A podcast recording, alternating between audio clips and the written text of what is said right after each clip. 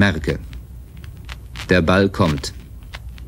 Mal flach, mal hoch, von vorn, von hinten, von der Seite, manchmal sogar von oben.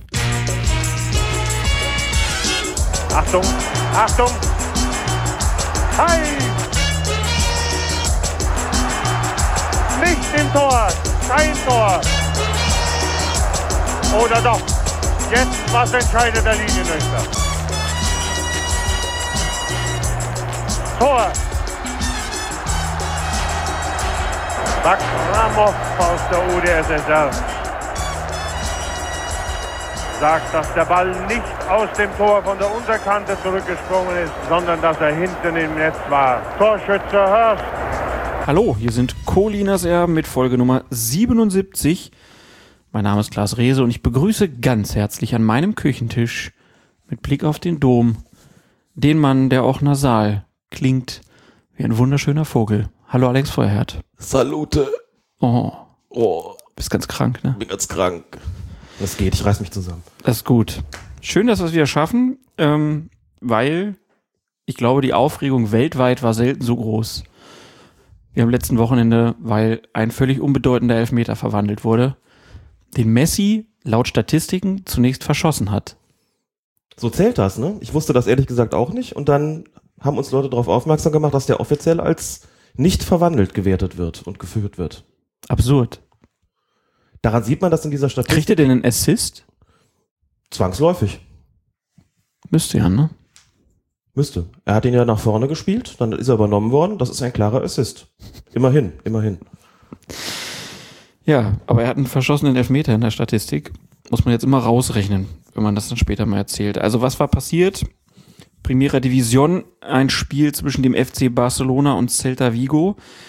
Steht 3 zu 1 und ja, Messi legt den Ball auf den Punkt und äh, will ganz normal anlaufen, wie es scheint, aber er schießt den Ball halt nicht direkt aufs Tor, sondern er legt ihn nur vor auf Luis Suarez, der ihn dann schließlich einschiebt. Wir haben es, glaube ich, schon mal erklärt, dass so eine indirekte Ausführung regelkonform ist.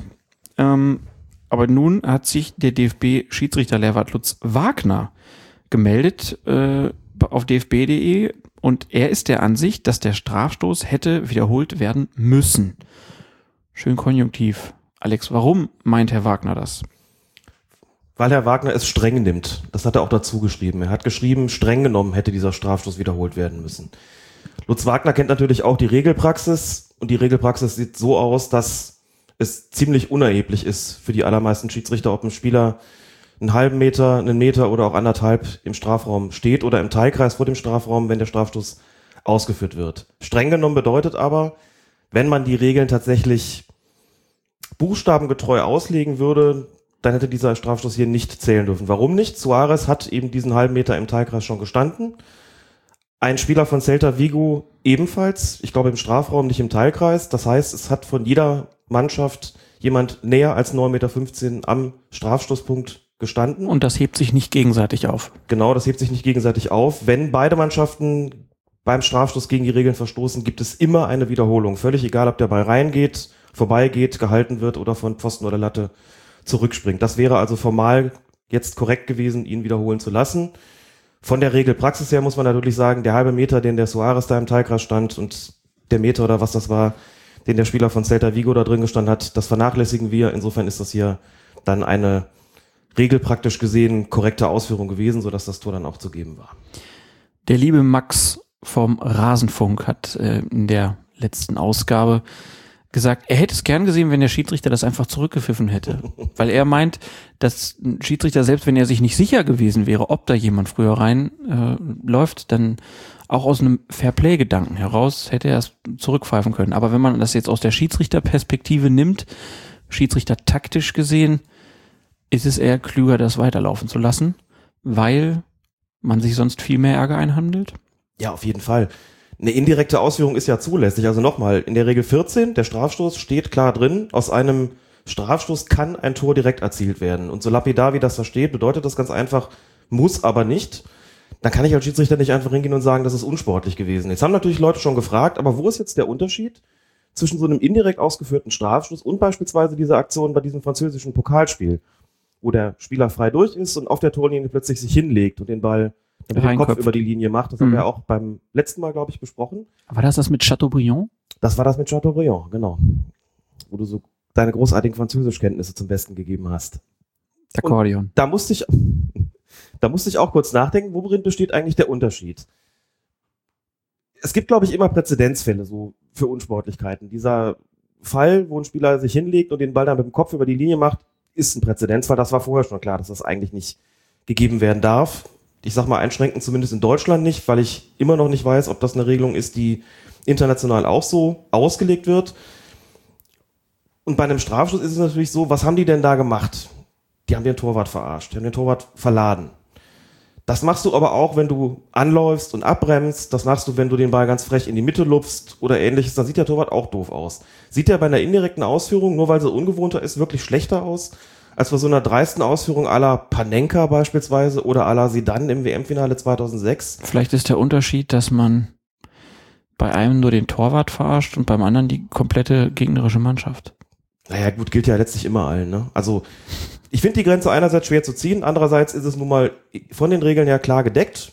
Und man muss vielleicht auch einfach Folgendes dazu sagen. In dem Fall eines indirekten aus, indirekt ausgeführten Strafstoßes geht es immer noch darum, einen Trick auszuführen, um ein Tor zu erzielen. Jetzt kannst du sagen, das machen die nicht, wenn es 0 zu 0 steht, das mag sein, aber trotzdem, es bleibt. Hier werden die Regeln einfach ausgenutzt und es wird ein Trick angewendet. Zwecks Torerzielung. Das macht man ja auch, wenn man dem Spieler einen Beinschuss verpasst. Das sieht auch nicht schön aus, ist aber auch ein Trick, um an dem vorbeizukommen. Wenn ich aber durch bin und habe das leere Tor vor mir und leg mich dann hin, um den Ball mit dem Kopf reinzumachen, ist das kein Trick mehr, sondern das ist dann wirklich nur noch zur Demütigung gedacht. Und ich glaube, hier zwischen verläuft auch der Unterschied. Warum es im einen Fall heißt, netter Trick, lässt man auch gelten, ist ohnehin von den Regeln gedeckt und im anderen Fall sagt, das ist unsportlich, das lässt man dann nicht zählen, nämlich eben bei dem Fall, wo der Spieler sich hinlegt und den Ball mit dem Kopf dann über die Linie zu machen. Das wäre zumindest meine Erklärung. Und insofern ist das Tor jetzt zu geben gewesen. Da kannst du als Schiedsrichter nicht hingehen und einfach sagen, das gilt jetzt nicht. Aber man könnte, man müsste man nicht eigentlich sagen, dadurch, dass das zwar laut Regel möglich ist, aber in diesem Fall bekommt der Suarez ja einen deutlichen Vorteil dadurch, dass er halt wissentlich wahrscheinlich ein bisschen zu früh reinläuft. Muss man dann nicht genauer gucken. Ja, das ist sicherlich ein gutes Argument. Das ist natürlich genauso ein Argument, das du auch in Anschlag bringen kannst, wenn der Ball vom Torwart gehalten wird und springt zurück und kommt dann ausgerechnet zu dem Spieler, der zu früh in den Strafraum gelaufen ist. Dann kannst du auch sagen, ja. der hat schon den Meter Vorsprung gehabt, hat er ja auch. Das finde ich zumindest eine gute Begründung zu sagen, in so einem Fall sollte man dann vielleicht doch genauer sein, wenn jemand einen Vorteil daraus zieht. Wenn so ein Ding direkt verwandelt wird und jemand ist zu früh reingelaufen, dass man dann da nicht päpstlicher ist als der Papst, ist sicherlich noch eher einzusehen, weil man sagt, das hat ja niemand was davon, es sei denn, man argumentiert so, das hat dann irgendwen irritiert. Aber das stimmt, solange man keinen unmittelbaren Vorteil daraus zieht, durch eine günstigere Positionierung, kann man eigentlich sagen, ist Großzügigkeit angemessen. Zieht man eine, einen Vorteil daraus, ist, kann ich das Argument zumindest nachvollziehen, dass man sagt, in so einem Fall müsste eigentlich dann zurückgepfiffen werden. Und je nach Ausgang des Strafstoßes muss er dann entweder wiederholt werden oder es müsste einen indirekten Freistoß geben, um das vielleicht noch abschließend zu dem Fall zu sagen. Wenn man es streng nimmt und wenn nur Suarez zu früh in diesen Teilkreis gelaufen wäre, aber kein Spieler von Celta Vigo, hätte es in diesem konkreten Fall einen indirekten Freistoß für Vigo geben müssen, und zwar genau in dem Moment, wo Suarez den Ball übernimmt. Das ist immer der Fall, wenn nur Spieler der angreifenden Mannschaft gegen die Regeln verstoßen und der Ball nicht ins Tor geht. Dann gibt es diesen indirekten Freistoß. Es gibt eine regeltechnisch nicht ganz saubere Ausnahme, das ist die, wenn der Ball am Tor vorbeigeschossen wird oder drüber, dann gäbe man einen Abstoß, obwohl eigentlich auch da ein indirekter Freistoß vorgesehen wäre. Da würde man aber deshalb den Abstoß geben, hold on to your seat, weil der Vorteil größer wäre. Und warum ist der Vorteil größer, einen Abstoß zu geben als einen indirekten Freistoß? Jetzt bin ich gespannt, ob es dir einfällt. Das ist nämlich nicht so einfach. Erschließt sich vor allen Dingen auch nicht unmittelbar. Weil man, muss man einen indirekten Freistoß auch aus dem Strafraum rausspielen? Den indirekten Freistoß musst du auch aus ja. dem Strafraum rausspielen. Nee, dann das fällt es nicht. Okay, dann aus einem Abstoß kann ein Tor direkt erzielt werden. aus einem indirekten Freistoß nicht. Und so Klar. ist die Argumentation, dass ja. man dann eben regelpraktisch keinen indirekten Freistoß gibt, Ne? Für den Fall, dass Spieler der ausführenden Mannschaft gegen die Regeln verstoßen und der Ball nicht ins Tor geht. Wenn er vorbeigeht, gibt man dann eben den Abstoß. Klar, finde ich gut. Ne? So mal logisch gedacht. so, dann müssen wir natürlich noch aufklären. Also es war ja überall zu lesen, dass das Johann Cruyff nachgemacht wurde und war ja eigentlich auch vielleicht schön, so hätte man ja schön sagen können, Man hat das gemacht, um dem ähm, ja so schwer erkrankten großen äh, Spieler des FC und, und Trainer des FC Barcelona, Jörn Cruyff, praktisch Genesungswünsche mit so einem Elfmeter zu äh, senden. Die haben ja das auch mal toll gemacht. Ich glaube aber in der holländischen Nationalmannschaft, ne? War das, glaube ich? Oder war das Barcelona? Ich weiß es gar nicht mehr. Und die Ajax Amsterdam war es Ajax noch. Amsterdam war es. Genau, Ajax Amsterdam war es noch. Aber er ist nicht der Erfinder des Ganzen, sondern Auch ein Holländer, glaube ich. Ne? Ich habe es irgendwo auf Twitter mitbekommen, habe aber die Namen nicht gemerkt. könnte, könnte man sich denken bei dem Namen Rick Koppen. Ja. Rick Koppen ist wohl Belgier. Ah, okay. Ne? Und der hat das bei einem Länderspiel schon Jahre vorher gemacht. Ähm, gegen Island, wenn ich das richtig im Kopf habe. Und es gibt auch, glaube ich, ein entsprechendes YouTube-Video, das Genau. das zeigt. Mhm. Können wir ja mal verlinken. Mhm. Schöne Schwarz-Weiß-Aufnahme. Aber den zweiten Spieler kriege ich jetzt auch nicht raus. Ist auch geil, ne? Bei Johann Cruyff wüsste ich auch nicht, mit wem er das zusammen gemacht hat. Könnte ich auch nicht sagen. Ich habe nur die weißen Trikots mit dem breiten roten Streifen in der Mitte im Kopf und hätte jetzt sagen können, das war Ajax. Schöne Fußballquizfrage. 1982, meine ich. 81 oder 82? Glaube ich. Na, nochmal nachschauen. Kann jeder nachschauen. Genau. So, dann kommen wir noch mal kurz zur letzten Folge zurück. Da haben wir ja ein bisschen über Handball gesprochen, haben da ja auch äh, Kretsche gehört, der sich da ja Das Netz tobt. Schon das Netz tobt. groß über, über die Schiedsrichter aufgeregt hat, wo wir dann ja auch sagten, ja, woanders ist auch scheiße. Aber man muss auch sagen, bei den Handballern hat es ja wunderbar funktioniert. Sind ja Europameister geworden und das auch vollkommen zu Recht. Es gab dann aber noch eine Anmerkung oder eine Rückmeldung zu unseren Handballausführungen in der letzten Folge in der Kommentarspalte auf fokusfußball.de. Und zwar, wer oder hat das geschrieben? Der schrieb, der Fußball könnte vom Handball immens lernen. Ich habe nie ellenlange Diskussionen mit dem Schiedsrichter im Handball erlebt. Oder irgendwelches Markieren oder Reklamieren. Bisschen rumjammern, klar, aber meistens vor sich hin. Im Handball geht es meiner Ansicht nach deutlich gesitteter zu als im Fußball. Da kriegt man nämlich fürs Meckern sofort gelb. Oder, wenn eine Mannschaft schon drei gelbe Karten gesehen hat, dann sind es sofort zwei Minuten Pause. Und beim dritten Mal zwei Minuten ist es die Matchstrafe. Das riskiert man als Mannschaftsspieler in den meisten Fällen nicht, sondern hält die Klappe. Wenn ich Fußball gucke, denke ich immer, dass die Jungs mal mit einem Handballschiri spielen sollten.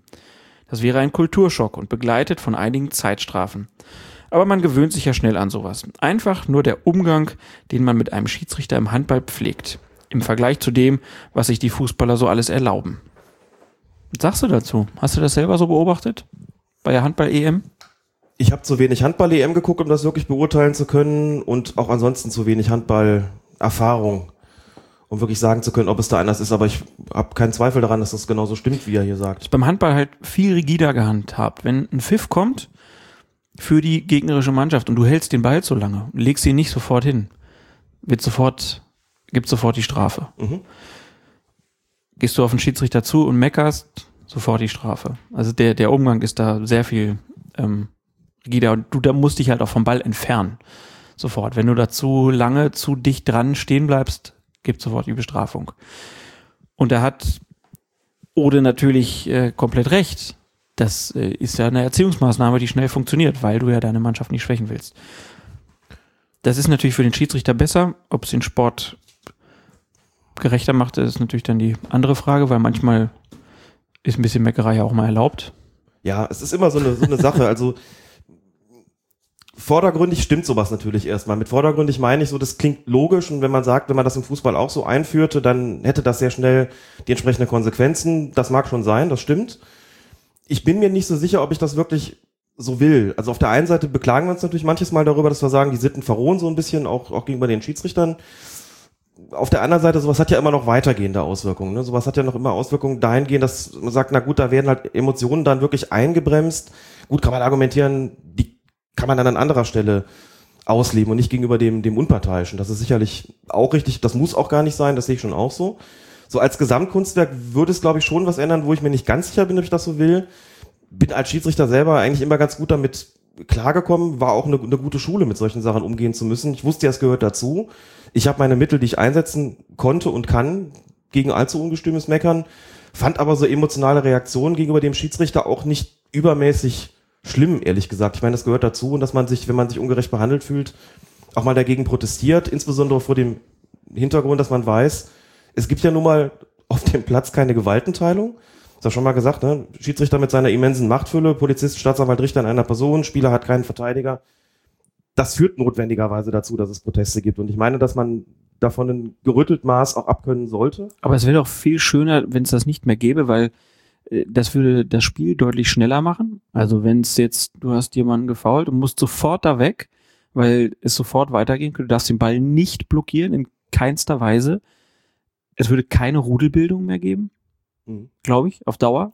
Das also würde deutlich weniger Grund dafür geben. Klar, wenn einer verletzt am Boden liegt, dann gibt es die Möglichkeit dann immer noch, aber ähm, wenn man halt weiß, okay, ich muss jetzt hier sofort wieder zurück, dann wird das Ganze schon, äh, also es ist schon eigentlich eine charmante Idee auch. Es gibt zumindest einige Mätzchen, auf die ich wirklich gut verzichten könnte. Dazu gehört ganz sicher das Blockieren des Balles. Da wird ja auch nicht allzu rigoros gegen vorgegangen, weil man sagt, naja gut, jetzt muss man nicht gleich, weil sich einer davor stellt, gelb zeigen. Klar, wenn man es änderte, dann würde, müsste man sagen, das würde wahrscheinlich nicht allzu lange dauern und dann hat die Marotte ein Ende. Das, genauso wie das Fordern von Verwarnung für den Gegner beispielsweise. Also gibt es so ein paar Sachen, die ärgern mich mehr als andere, die ärgern mich auch mehr als so ein situativer, spontaner Protest von dem Spieler, die ich eigentlich immer gut verstehen kann. Alles andere ist wirklich eine Form von Spielverzögerung, die überhaupt nicht sein muss und von der man wirklich auch sagen muss, das hat jetzt mit Emotionen nichts mehr zu tun. Wenn ich mich vor einen Ball stelle oder irgendwas blockiere, ist das einfach unsportlich.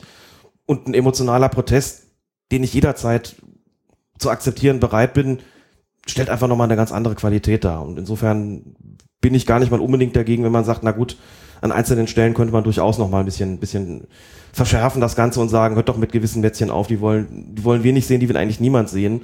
Und die tragen auch nicht zu irgendeiner, wie auch immer gearteten Form der Popularität des Fußballs bei. Hieß aber auch, die Schiedsrichter müssten mehr laufen. Wahrscheinlich schon. Manchmal ist man auch ganz dankbar, wenn einer vorm Ball steht und man denkt, puh, Gott sei Dank führt er jetzt nicht schnell aus. Kann ich nochmal durchschnaufen, klar. Und dann geht man hin, sagt, jetzt geh mal weg hier und dann, wenn mein Puls dann auch wieder von 160 auf, auf 100 runter ist, dann machen wir hier weiter, genau. Dann brauchen wir endgültig den Profi-Schiedsrichter, denn, weil dann müssten die Bundesliga-Schiedsrichter auch Hochleistungssportler sein. Vertu dich da nicht, ich glaube, das sind sie schon. Ich würde auch den Ja, aber Schiedsrichter- warum gibt es so viele Verletzungen? Haben wir doch letztes Mal erst drüber gesprochen. Das Klar, meine ich doch. Dann äh, musst du dich nur noch um deinen Körper kümmern, topfit, geistig wie körperlich. Dann wird das so ein, ein Hochleistungsjob, der Schiedsrichterjob. Ist er schon, aber Ja. noch mehr gefordert. ist er im Amateurbereich, meine ich auch. Wenn ich mir die Laufprüfung so anschaue, die man auch schon als Bezirksliga- und Landesliga-Schiedsrichter machen muss, muss man auch da schon sagen, da muss man schon körperlich auf der Höhe sein. Und geistig sowieso. Sowieso. Ähm, hattest du eigentlich viel Probleme mit meckernden Trainern in deiner Schiedsrichterzeit? Nein. Kam immer mal wieder vor, gab auch den einen oder anderen Tribünenverweis, aber alles in allem würde ich sagen, kein wirklicher Problembereich, von dem ich jetzt sagen würde, das ähm, war jetzt ganz, ganz furchtbar. Also auch nicht Leute, die nach dem Spiel dann noch viel in der Kabine kamen? Tendenziell eher selten. Also hielt sich in einem erträglichen Rahmen, fand ich. Warum frage ich danach? Ich frage danach, weil es äh, einen schönen O-Ton gibt von Herrn Hasenhüttel, seines Zeichens Trainer des FC Ingolstadt 04. Und gesagt hat er das Ganze nach der Partie am 19. Spieltag bei Borussia Dortmund. Wir hören mal kurz rein. Es war eine Riesensauerei, dass es heute so gelaufen ist hier, weil ähm, wir haben den Herrn Winkmann gegen Stuttgart gehabt, da hat uns ein Abseitstor gegen uns gegeben und wir haben verloren. Heute war es Abseitstor und zwei Situationen, die für uns eigentlich klar waren zu entscheiden, die nicht gegeben wurden. Ja, dann wird es auch für uns schwer, hier was mitzunehmen. Ja, Ralf Hasenhüttel. Hasenralle.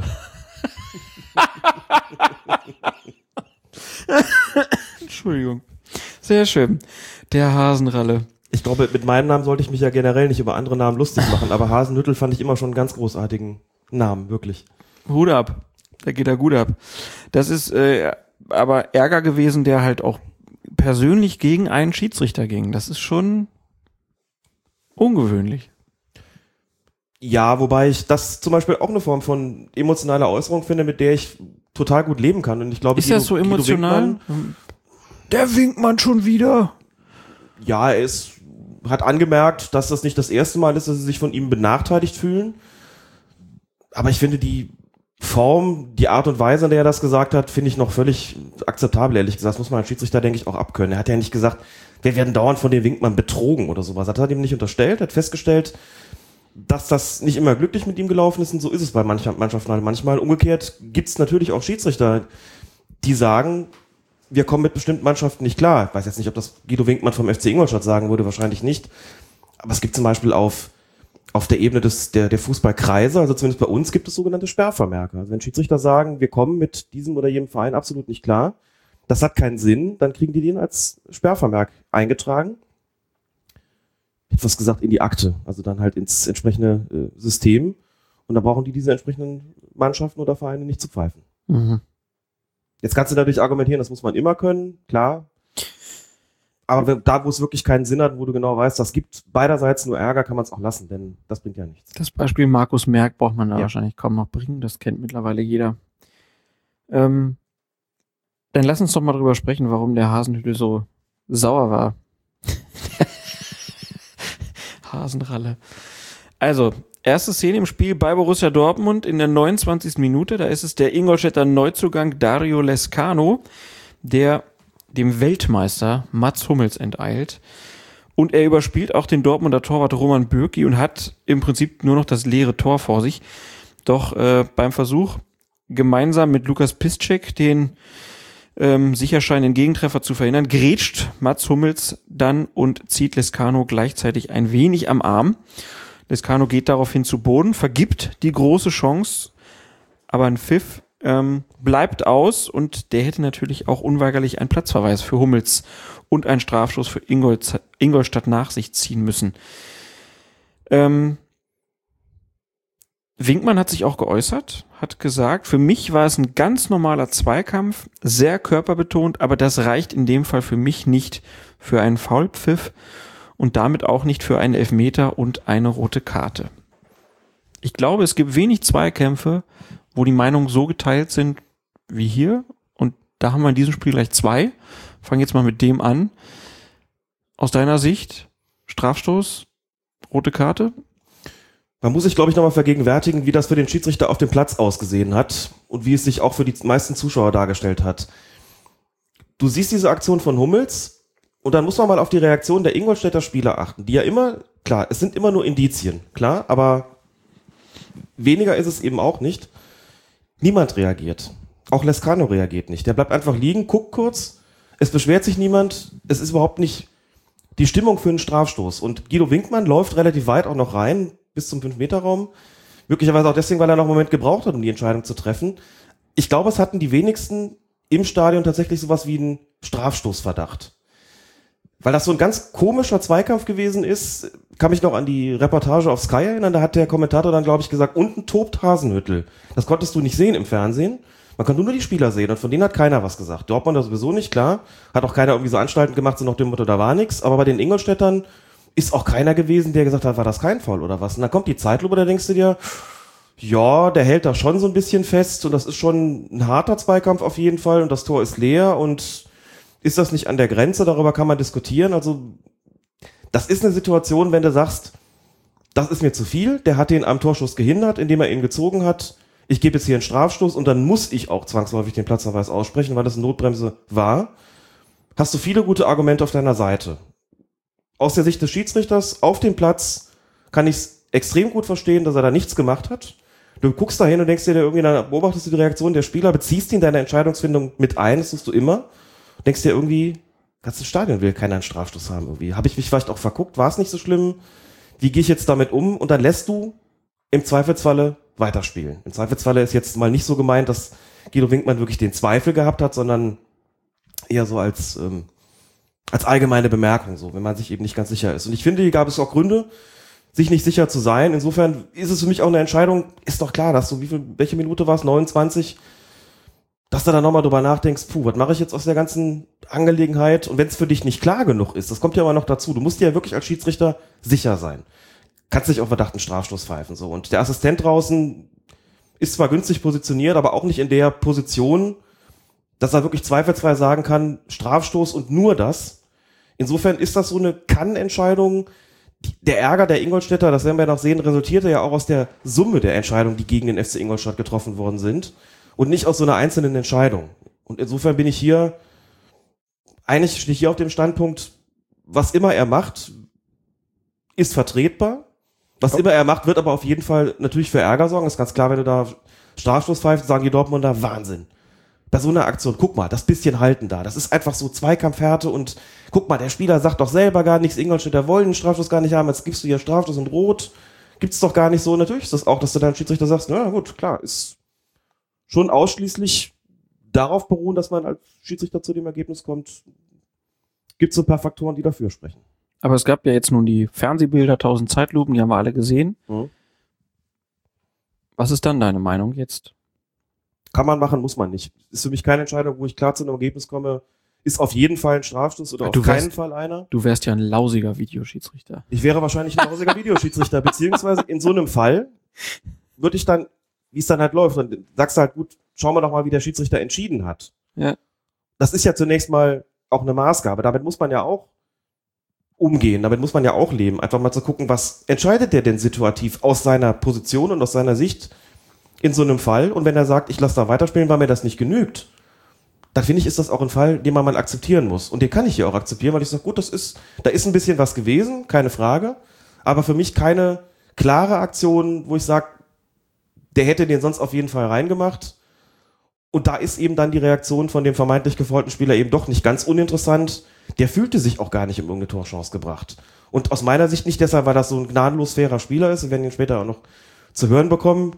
Das, was er dann sagt, spricht nicht dagegen, dass er ein fairer Spieler ist. Ich äh, weise nur schon mal vorsorglich darauf hin.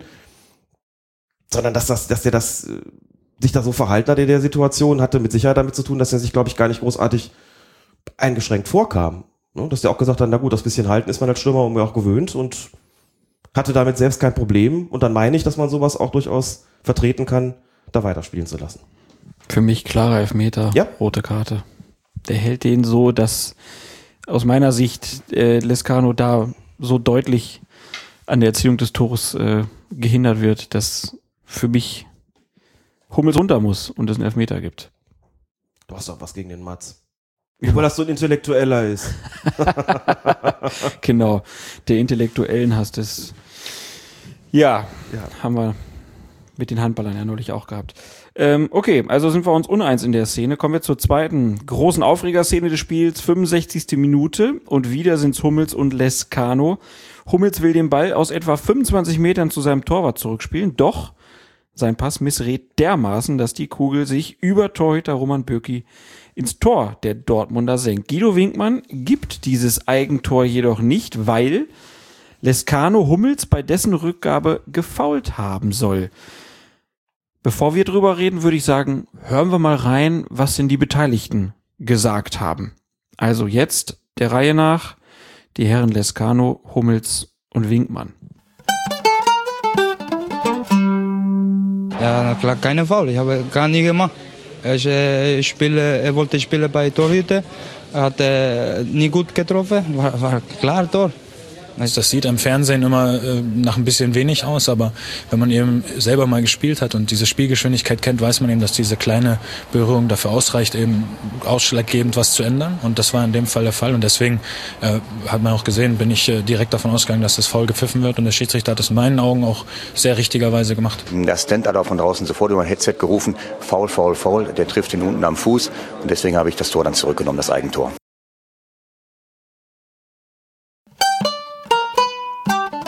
Ich glaube, wenig überraschend in dieser Situation, dass das jetzt so 2 zu 1 ausfällt. ähm, Ja, da sind sie natürlich ihre eigenen Anwälte, das ist doch klar. Ja. Und wenn du es dir, du hast es jetzt auch ein paar Mal gesehen, was sagst du da? Ich würde das gerne in den Kontext zur ersten Situation stellen und vorab sagen, dass Wie die Reaktion der Ingolstädter war.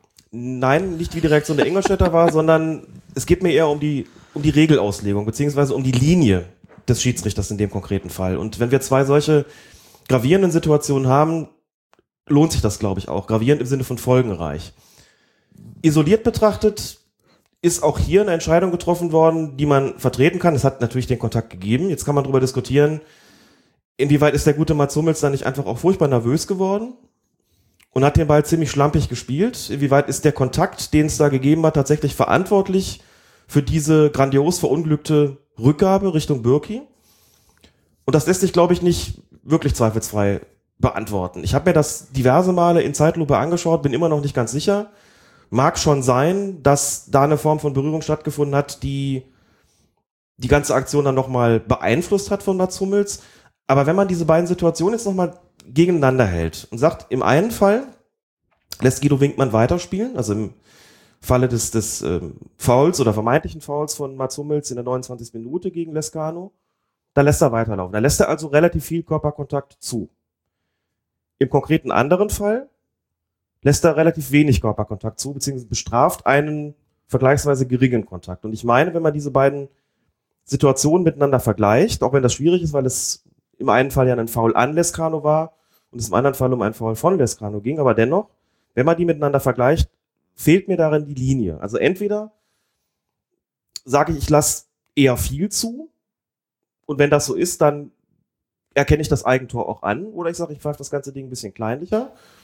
Gut, da kannst du natürlich argumentieren, dann wärst du der zweiten Situation gar nicht mehr gekommen, weil Hummels nicht mehr auf dem Platz gestanden hätte, aber blenden wir das kurz mal aus, dann muss man sagen, wenn ich also dann ein Schiedsrichter bin, der kleinlich ist, dann pfeife ich im einen Fall den Strafstoß und gebe den Platzverweis und müsste dann im anderen Fall aber auch dann sagen, dann ist es auch in Ordnung, diesen Kontakt zurückzupfeifen. So. Und weil mir diese Linie fehlt, meine ich, dass man eben zwar individuell sagen kann, das spricht was dafür, sich so zu entscheiden, wie der Schiedsrichter das getan hat, aber es passt so als Gesamtkunstwerk sozusagen nicht mehr. Und das ist das, was mich daran eigentlich gestört hat, dass der Assistent faul, faul, faul sagt, weil er Kontakt wahrnimmt, okay, klar.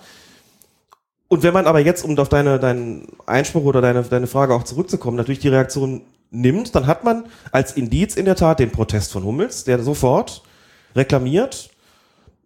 Also als Laienpsychologe, als Küchenpsychologe, ne, jetzt, das Wort passt ja jetzt tatsächlich, wo wir jetzt auch in der Küche sitzen.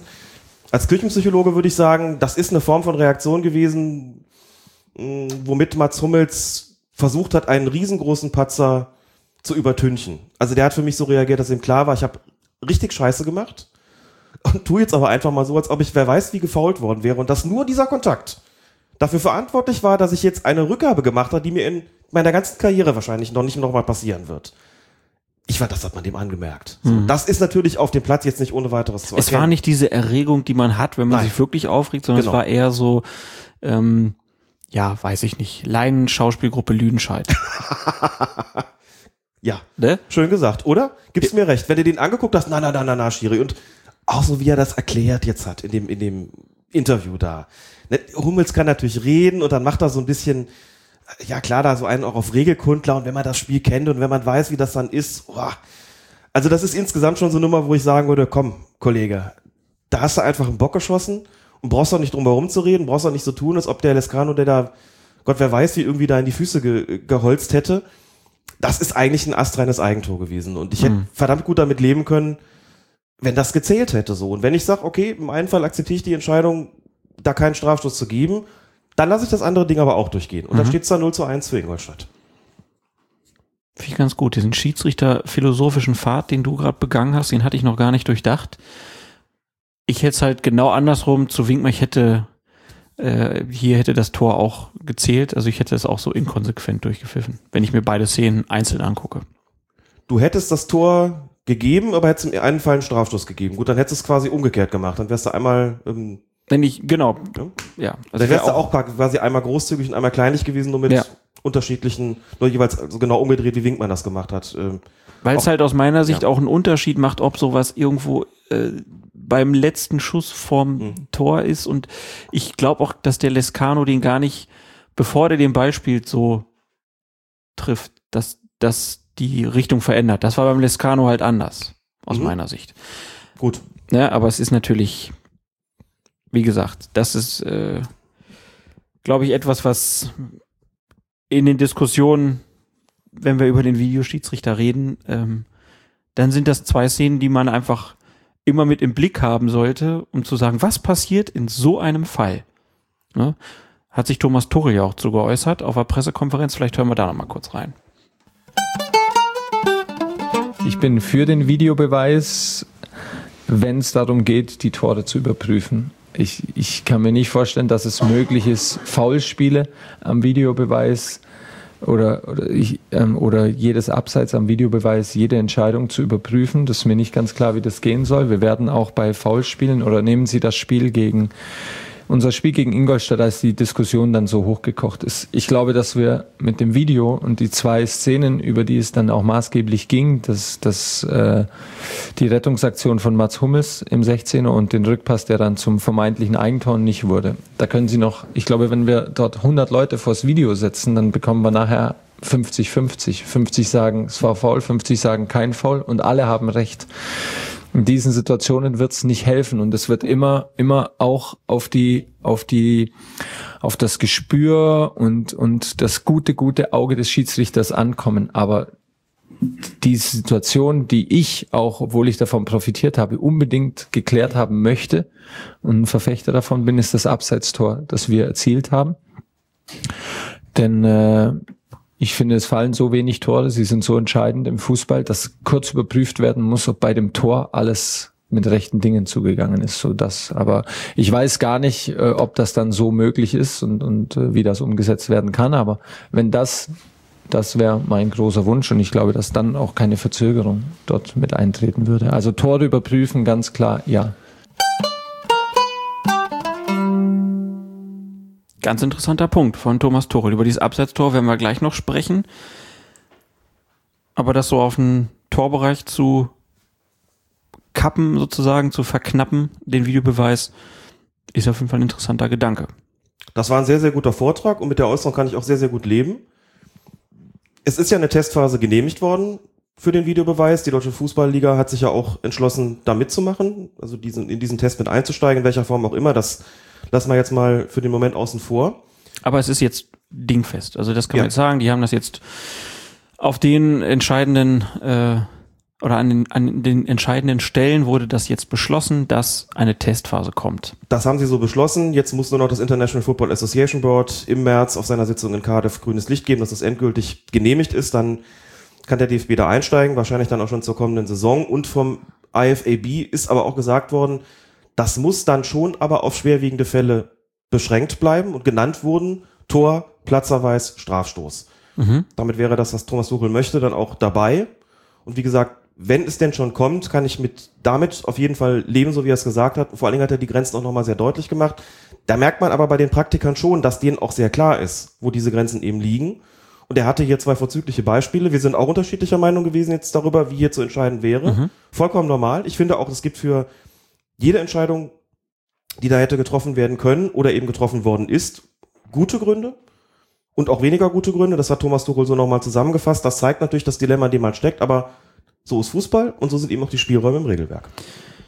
Alle träumen mal davon, dass das Spiel so viel gerechter wird. Kann man aber auch sagen, dass das nicht an allen Punkten wahrscheinlich passieren wird. Es wird auch weiterhin Fehler geben, aber so die krassen Nummern, die will man ja vermeiden. Von daher freuen wir uns auf die Testphase mal und gucken mal, ob das das Spiel wirklich besser macht. Irgendwie im Profibereich. Jetzt habe ich aber noch eine Frage. Was wäre eigentlich passiert, wenn nach diesem Ding von Hummels der Torwart, also Roman Bürki, den Ball jetzt noch mit den Händen aufgehalten hätte, hätte es hier einen indirekten Freischuss geben müssen für Ingolstadt, also wegen Rückpass. Ähm, oder kann man bei Hummels Aktion nicht von einem absichtlichen Zuspiel sprechen? Das ist ganz interessant zu beobachten, wie sich Birki verhalten hat. Denn der Ball, der da auf ihn zukam, war ja nicht unhaltbar in dem Sinne. Und ich hatte den Eindruck, dass Birki kurz überlegt hat, was mache ich jetzt damit? Gehe ich da jetzt dran und riskiere den indirekten Freistoß? Hat er dann lieber doch nicht riskiert, hat den Ball durchgelassen. Damit hat er natürlich das Risiko auf sich genommen, dass das Tor zählt. Da wäre der indirekte Freistoß natürlich dann die, das, das geringere Übel gewesen. Aber ich hatte so das Gefühl, der weiß, was passiert, wenn er da jetzt dran geht. Und das ist ein absichtliches Zuspiel, denn entscheidend ist hier nicht die Qualität des Zuspiels. Entscheidend ist, was Hummels wollte. Hummels wollte den Ball zu Roman Bürki zurückspielen. Mhm. Deswegen sprechen wir hier von einem absichtlichen Zuspiel bei dem, wie gesagt, die Qualität nicht entscheidend ist. Ich glaube, ich habe in irgendeiner der vergangenen Podcast-Folgen mal gesagt, es muss sich um ein kontrolliertes Zuspiel handeln. In den Regeln steht drin absichtlich. Kontrolliert ist im Sinne gemeint gewesen von bewusst, ist aber trotzdem nicht der richtige Begriff. Wir müssen von einem absichtlichen Zuspiel sprechen. Das heißt, der Schiedsrichter muss diese Absicht klar feststellen können. Und es muss eben mit dem Fuß geschehen. Wenn es mit dem Knie zurückspielt oder mit dem Oberschenkel, Brust, Kopf etc., geht es bekanntlich weiter. Das heißt, Hätte Birki den Ball ja mit den Fingern oder den Händen berührt, dann hätte es einen indirekten Freistoß gegeben. Mehr übrigens nicht, also keine gelbe Karte, auch keine rote Karte wegen Torverhinderung, sondern dafür wäre dann nur ein indirekter Freistoß fällig geworden. Gut, dann kommen wir jetzt zu der Szene, wenige Minuten später, bei der Borussia Dortmund dann in Führung geht. Doch auch hier gibt's Diskussionsbedarf, denn der Torschütze Pierre-Emerick Aubameyang stand knapp im Abseits und erst reklamiert niemand, doch dann wird dieses Tor halt auf der Videoleinwand im Westfalenstadion wiederholt und man erkennt ganz klar, Aubameyang steht halt im Abseits und natürlich protestieren nun die Ingolstädter vehement, rennen zum Assistenten, rennen zum Schiedsrichter Winkmann. Doch dieser Treffer behält seine Anerkennung und da ist es dann der Ingolstädter Torwart Ramazan Özkan, der nach dem Spiel diese Entscheidung, das Tor zu geben, nicht verstehen kann. Es ist halt ein Unterschied- ob sich der Mats Hummels als Weltmeister aufregt oder ob sich der Torwart von FC Ingolstadt aufregt. Ja? Und dann schaue ich auf den Videoleinwand und mitten in der Flanke brechen die ab. Dann renne ich zum Linienrichter und sage, haben Sie das gesehen? Sagt er, ja, aber ich habe meine Entscheidung getroffen. Ich habe gesagt, wir können ganz normal reden. Sie können das Tor zurücknehmen, weil unser Tor haben Sie auch zurückgenommen. Zehn Sekunden nachher. Das, das, das hat nichts mit Videobeweis zu tun. Sie sehen es doch und das, das Tor ist 20 Sekunden vergangen. Dann sagen Sie, okay, es ist keins. Dann sagen sie, okay, ist doch keins. Hat Alex. nichts mit Videobeweis zu tun, ne? Ist es so einfach? Natürlich nicht. Aber es könnte, es könnte so einfach sein. Das wäre doch mal eine schöne Liedzeile für einen Fanta 4 Text. Ähm, kannst du denn die Erregung verstehen?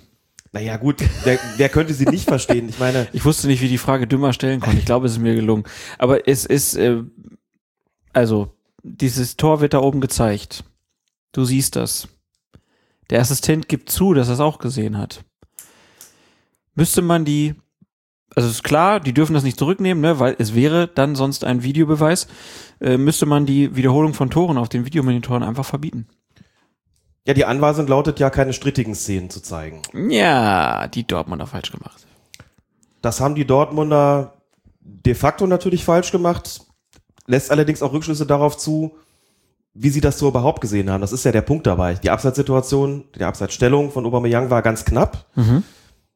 Wenn du das Bild dann anhältst, das sieht immer alles so wahnsinnig klar aus, ne? dass er da irgendwie so eine halbe Körperlänge vor ist, dass dann alle sagen, ah, das muss der Assistent doch sehen. Jo, haben wir uns aber auch alle dran gewöhnt inzwischen, dass Assistenten wirklich ja viel sehen. Wenn man dann nochmal genau guckt, sieht man, der Assistent steht nicht hundertprozentig optimal und wahrscheinlich war genau dieser Tick, den er da nicht nah genug äh, dran stand, dafür entscheiden, dass er die Absatzposition auch nicht wahrgenommen hat. Der Aubameyang ist aber auch schnell. Der ist auch natürlich wahnsinnig schnell, genau. Also es ist eine knappe Situation gewesen, da würde ich dem Assistenten erstmal gar keinen Strick draus drehen wollen. Und ich glaube, dass die Dortmunder in dem Moment auch gedacht haben, alles okay. Und spielen das Tor völlig arglos ein. Da bin ich relativ sicher, dass das so gelaufen ist. Und dann kommt plötzlich die Wiederholung und dann wird da angehalten und plötzlich sehen alle, oh ja, abseits. Ich habe es nicht gesehen, habe mir aber sagen lassen, beziehungsweise irgendwo gelesen, dass sie wohl die Wiederholung daraufhin abgebrochen haben im Mhm. Stadion, um nicht noch weiteren Ärger heraufzubeschwören. Und erst in diesem Moment kommt Ingolstadt überhaupt erst zum Protestieren an, nachdem sie es mitbekommen haben oder darauf aufmerksam gemacht worden sind. Gut. Und dann ist das Kind natürlich schon in den Brunnen gefallen. Dann kann man natürlich nichts mehr machen. Die Schiedsrichtergespann hat seine Entscheidung getroffen. Nehmen wir mal an, dass Ramazan Özkan da auch die Wahrheit erzählt und der Assistent wirklich gesagt hat, ja, habe ich gesehen, aber ich habe meine Entscheidung getroffen. Halte ich übrigens nicht für unwahrscheinlich, denn das ist im Grunde genommen die einzig legitime Antwort für den Fall, dass der Assistent wirklich da hochgeschaut haben sollte und festgestellt haben sollte, oh Mist, ich lag daneben. Was soll er auch tun? So, und natürlich, klar, Özkan ist aufgebracht und sagt dann, das hat dem Videobeweis nichts zu tun. Doch, natürlich, genau hat es das. Und sonst nichts. So, der kann das Tor natürlich eben gerade nicht zurücknehmen. Das ist auch der Unterschied, warum das Ingolstädter Tor annulliert worden ist, auf der Grundlage einer Wahrnehmung des Schiedsrichterassistenten und der Übernahme dieser Wahrnehmung und der Entscheidung vor allem dann durch den Schiedsrichter auf der einen Seite und auf der anderen Seite eines Videobeweises, wo vollkommen klar ist, das geht natürlich nicht, dass man das Tor jetzt zurücknimmt. Dass der Schiedsrichter dann, wie ich irgendwie verschiedene Kommentaren gelesen habe, die ärmste Sau im Stadion war, ist natürlich richtig. Sowas ist blöd. Und dann haben wir natürlich, wenn wir einen Strich drunter machen, in der Summe drei Entscheidungen gegen den FC Ingolstadt, zwei strittige und eine Fehlentscheidung, die klar war auf der Grundlage, also klar im Sinne von klar als solche feststellbar, wenn auch eben knapp. Natürlich, damit ist auch kein Schiedsrichter glücklich, wenn er da sagt, jo, die sind da dreimal leer ausgegangen, das hätte anders laufen können. Herr wenn- war sich bei einem Tor ja sicher, dass er Ja. richtig entschieden hat. Beim zweiten Jahr im Prinzip Genau, auch. war richtig. Also über zwei kann man diskutieren und dass Hasenhüttel dann, um nochmal den Anfang aufzugreifen, nach dem Spiel sagt, wir sind da unglücklich und schon wieder der Herr Winkmann, das kann ich verstehen, aber wir haben jetzt auch, glaube ich, sehr gut oder sehr ausführlich, Bewertung überlassen wir dann unseren Hörerinnen und Hörern, aufgedröselt, wie sich die Situation dargestellt hat und dass es eben auch gewisse Entscheidungsspielräume gab, dass so ein bisschen die Linie vielleicht gefehlt hat, gerade bei den beiden ersten Entscheidungen. Während beim letzten ich auch da dem Assistenten eigentlich keinen wirklichen Vorwurf machen würde. Es ist einfach so Tage hast, hast du als Schiedsrichter. Hast mit einem S und auch mit Doppel-S und dann einfach hinterher dann in den Spiegel guckst und denkst so, meine Güte, war das nötig, dass das so passiert? Muss es ausgerechnet mit mir passieren? Why does it always rain on me? Kriegt denn so ein, so ein Assistent dann einen Einlauf, weil er das, äh, weil er so hinten dran hängt? Naja, es ist immer die Frage bei solchen Entscheidungen, wir haben es ja schon mal angesprochen, hätte er etwas tun können, um das zu verhindern? Und in dem konkreten Fall muss man sagen, Junge, da warst du einen halben Meter hinten dran und das hat deine Position verschlechtert. Es ist natürlich auch sehr viel verlangt von dem Assistenten wirklich immer quasi Zentimeter genau auf der Höhe des vorletzten Abwehrspielers sich zu befinden. Du siehst halt sau, du ja. siehst in der Zeitlupe halt saublöd aus, ne? Du siehst halt in der Zeitlupe saublöd aus und wenn du das selber mal gemacht hast, dann weißt du, wie schwer das manchmal Klar. ist, diese Höhe des vorletzten Abwehrspielers zu halten, auch deshalb, weil es sich auch mal verschiebt. Dann drückt der eine raus und der andere kommt rein. Gerade beim schnellen Angriff muss man sagen, die Spieler sind natürlich als Vollprofis, gerade mit ihren Sprintqualitäten, auch schneller als die Assistenten. Daran ist nichts Ehrenrühriges, aber das ist in aller Regel so. Wenn der Aubameyang steil geschickt wird, das war jetzt in dem Fall nicht so, aber wenn es so ist, dann kommst du als Assistent kaum hinterher. So schnell ist einfach niemand. So schnell sind ja die, die wenigsten Verteidiger. Warum sollten es dann die Schiedsrichterassistenten sein? Kommst du schon in Rückstand. Gut. Und bei so einer Flanke, gut, kann man sagen, hast du nicht ideal gestanden, ist, muss man einfach feststellen. Bei der Frage, hätte er was tun können, um das zu verhindern, muss man sagen, ich glaube, er hat schon eine ganze Menge getan sowas passiert. Ne? Das sowas mhm. ist nur dann wirklich ein Drama. Zum einen, wenn schon zwei strittige Entscheidungen gegen eine Mannschaft vorher getroffen worden sind, wenn daraus natürlich zweitens ein Tor resultiert und wenn du drittens einfach sagst, naja gut, wir kennen die Absatzentscheidung, wo der eine rausrückt und der andere reinrückt und da sind wir auch bereit zu sagen, das sind schwer, schwer zu treffende Absatzentscheidungen, aber wenn das Ganze in, nur in eine Richtung geht, dann muss ein Assistent sein, auch eine knappe, knappe Absatzsituation korrekt zu entscheiden. Das ist in der Tat der Anspruch in der Bundesliga, insofern wird er hier schon entsprechende Kritik abbekommen haben. Weise nur noch mal darauf hin, wie knapp das letzten Endes gewesen ist. Und auch wenn es jetzt bei der Situation keine Rolle gespielt hat, muss man auch sagen, was es beim Abseits eben auch so schwer macht, ist, dass das menschliche Auge in solchen Situationen, das kenne ich als Assistent selbst auch immer sehr stark auf den Körperschwerpunkt, auf die Körpermitte fixiert ist. Was du mit irgendwelchen Extremitäten machst, das ist, blendest du im weitest, weitestgehend aus, wobei die Hände und Arme ja auch noch egal sind, die zählen ja beim Absatz bekanntlich nicht mit. Die Füße und Beine aber sehr wohl.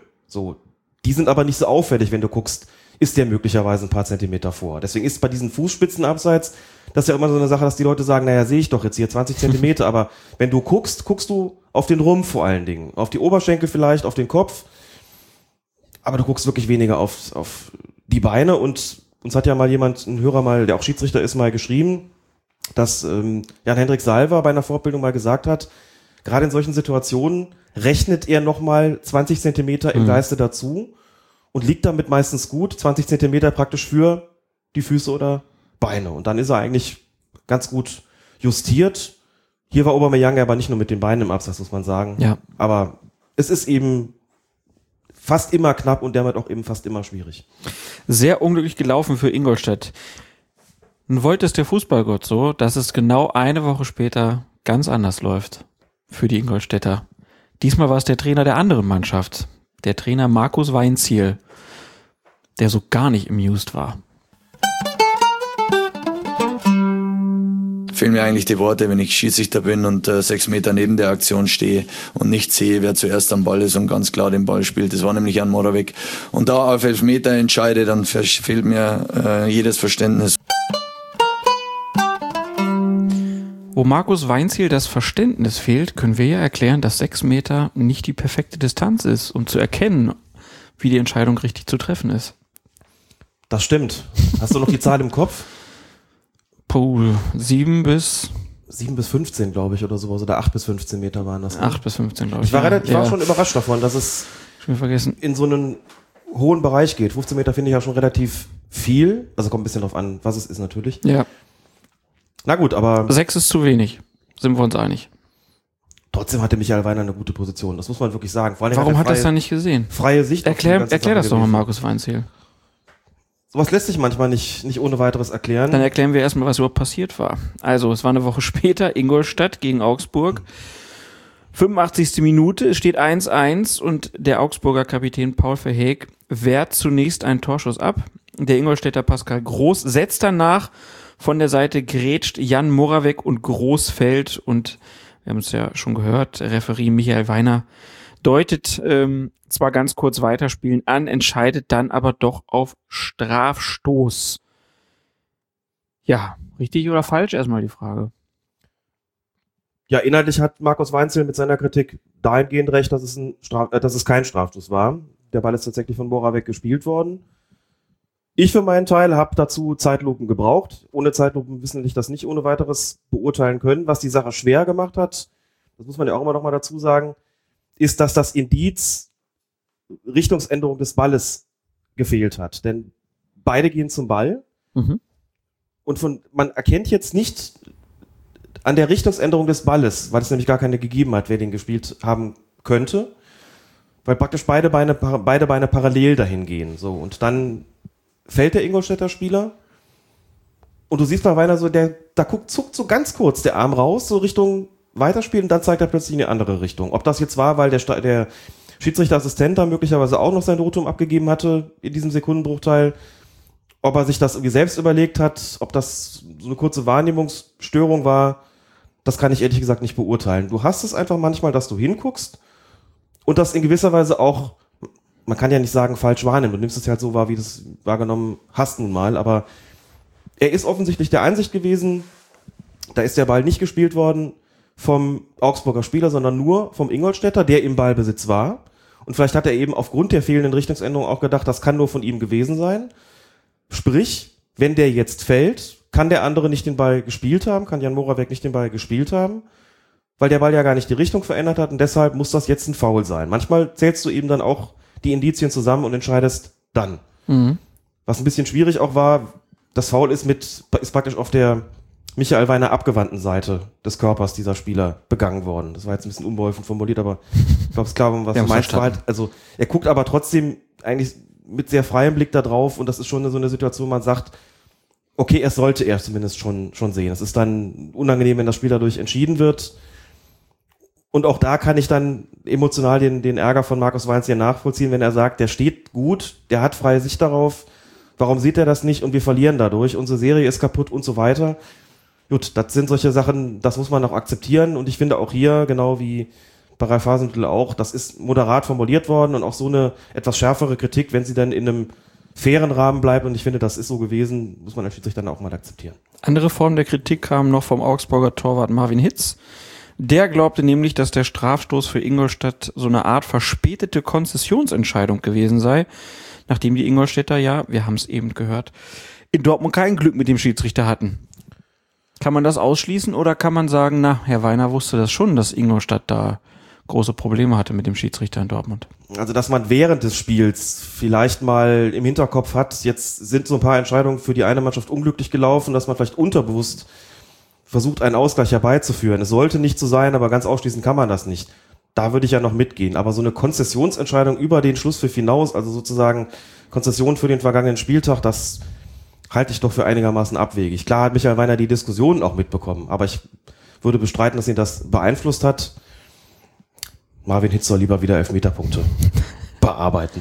Wenn er sich das leisten kann. Wenn er sich das leisten kann. Ja, die Strafen werden ja höher, muss man einfach sagen. Marvin Hitz, was hat er bezahlt dafür? 600 Euro oder so? Ja, der Stundenlohn vom FC war ja, ja. Ja, das so. fand ich, fand ich schon happig. Und jetzt die Strafe von der FIFA für Beckenbauer mehr als das Zehnfache, 7000 Euro.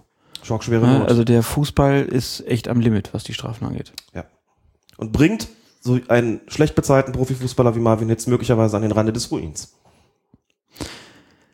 Wenn man dann auf die Prämien verzichtet, wie, wie Ordenewitz. Naja, ähm, dazu später. Dazu später mehr. Äh, kommen wir zum Spiel Borussia Mönchengladbach gegen Werder Bremen. Ähm, Sascha Stegemann hat zunächst zwei berechtigte Strafstöße, einen auf jeder Seite, ähm, gegeben. Berechtigt kann man, glaube ich, sagen. Beide.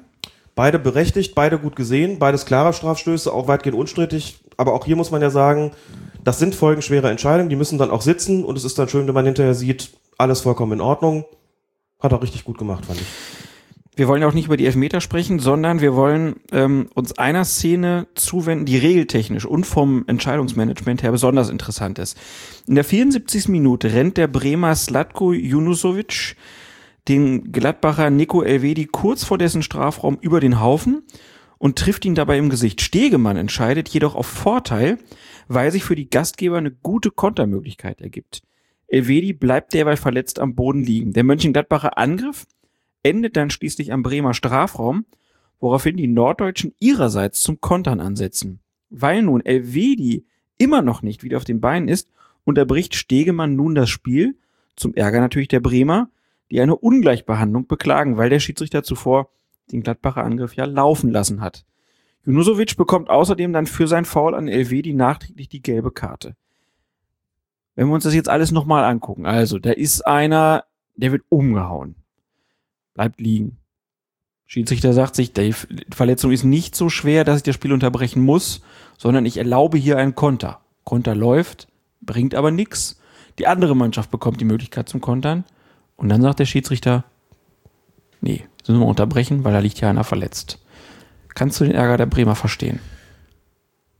Ich kann, glaube ich, Ärger und andere emotionale Reaktionen, die aus der Lamenge heraus resultieren, oft ganz gut verstehen finde aber, dass Sascha Stegemann hier tatsächlich nach Sinn und Geist der Spielregeln entschieden hat. Das ist nicht so einfach für einen Schiedsrichter. Du hast ja gerade schon nochmal aufgegriffen. Was ist da im Einzelnen eigentlich passiert? Wir müssen zunächst mal sagen, es hat ein Foulspiel stattgefunden. Ne? Der ist nicht irgendwie in einem normalen Zweikampf einfach unglücklich irgendwie getroffen worden oder anderweitig ohne Verschulden von Dritten liegen geblieben, sondern der ist klar gefault worden. So, die Gladbacher erobern den Ball und beschließen ihrerseits, wir spielen jetzt schnell nach vorne und du guckst als Schiedsrichter, das war ja weit in der eigenen Hälfte. Da gibt's dann eher selten den Vorteil, aber Gladbach hat das Spiel sehr schnell gemacht und Stegemann hat gesehen, das ist, glaube ich, jetzt ein lohnender Angriff für die. Die Bremer waren relativ weit aufgerückt. Das ist so eine Situation, wo du sagst, der Vorteil könnte sich lohnen. Unter der Voraussetzung, dass man spontan das so einschätzt, dass der Spieler nicht schwerer verletzt ist. Du hast es ja schon gesagt. Das hat er bejaht. Die Gladbacher haben den Ball noch nicht ins Ausgespielt. Das ist auch erstmal dann in deren Verantwortung, so von, so ist es ja Usus, ne? Wenn die der Meinung sind oder wenn die glauben, der hat's da übler abgekriegt, dann spielen die den Ball schon ins Aus. Das ist denen an dem Zweifelsfalle auch wichtiger. Haben sie aber nicht getan, also denkst du erstmal, gut, wird schon nicht so schlimm sein. Ich war übrigens im Stadion, hatte auch auf die Situation einen sehr guten Blick und habe nur gesehen, der bleibt da liegen, der hat offensichtlich wirklich was und war gespannt, wie die Situation ausgeht. Und dann kommt's halt, wie es kommen muss. Da kommt eben kein Torschuss und dann geht der Ball ins Aus und dann läufst du nochmal hin und sagst, was ist, brauchst du Behandlung? Sondern das ganze Ding kommt zurück. So, und dann musst du als Schiedsrichter eine Entscheidung treffen, was mache ich denn jetzt? Möglichkeit eins, du sagst, die Gladbacher haben den auch nicht ins Ausgespielt. Dann wissen die Bremer das jetzt auch nicht und dann brauche ich auch nicht zu unterbrechen. Ich habe es ja eben auch laufen lassen. So kann man das machen. Fände ich aber taktisch nicht gut, beziehungsweise hätte ich taktisch nicht gut gefunden, denn, Punkt eins, dass der immer noch da lag und die ganze Zeit während des Gladbach-Angriffs liegen geblieben ist, ist schon ein Indiz dafür, dass er wirklich was hatte. Sonst nimmst du ja teil, wenn deine Mannschaft den Ball besitzt. Ist also war er offenbar doch schwerer verletzt. Das ist mal der erste Grund, warum du sagst, ich glaube, ich muss jetzt doch unterbrechen. Punkt zwei, und jetzt geht es schon eher um, um Sinn und Geist der Spielregeln. Es hat ein Foul stattgefunden. Gut, du kannst sagen, das ist im Grunde genommen abgegolten durch den Vorteil, das stimmt natürlich. Allerdings ist das ein Foulspiel, für das der Spieler später noch eine Verwarnung bekommt. Und irgendwie ist es jetzt auch ungut, wenn man das jetzt laufen lässt und stell dir vor, der lässt das Ding da laufen und vorne schießen die Bremer ein Tor und der Torschütze heißt Junusovic. Das hätte man regeltechnisch rechtfertigen können, aber ich glaube, es hätten alle gesagt, super. Ja, irgendwie, eben hat er noch den, hat er den da K.O. Äh, geschlagen, hätte ich fast gesagt.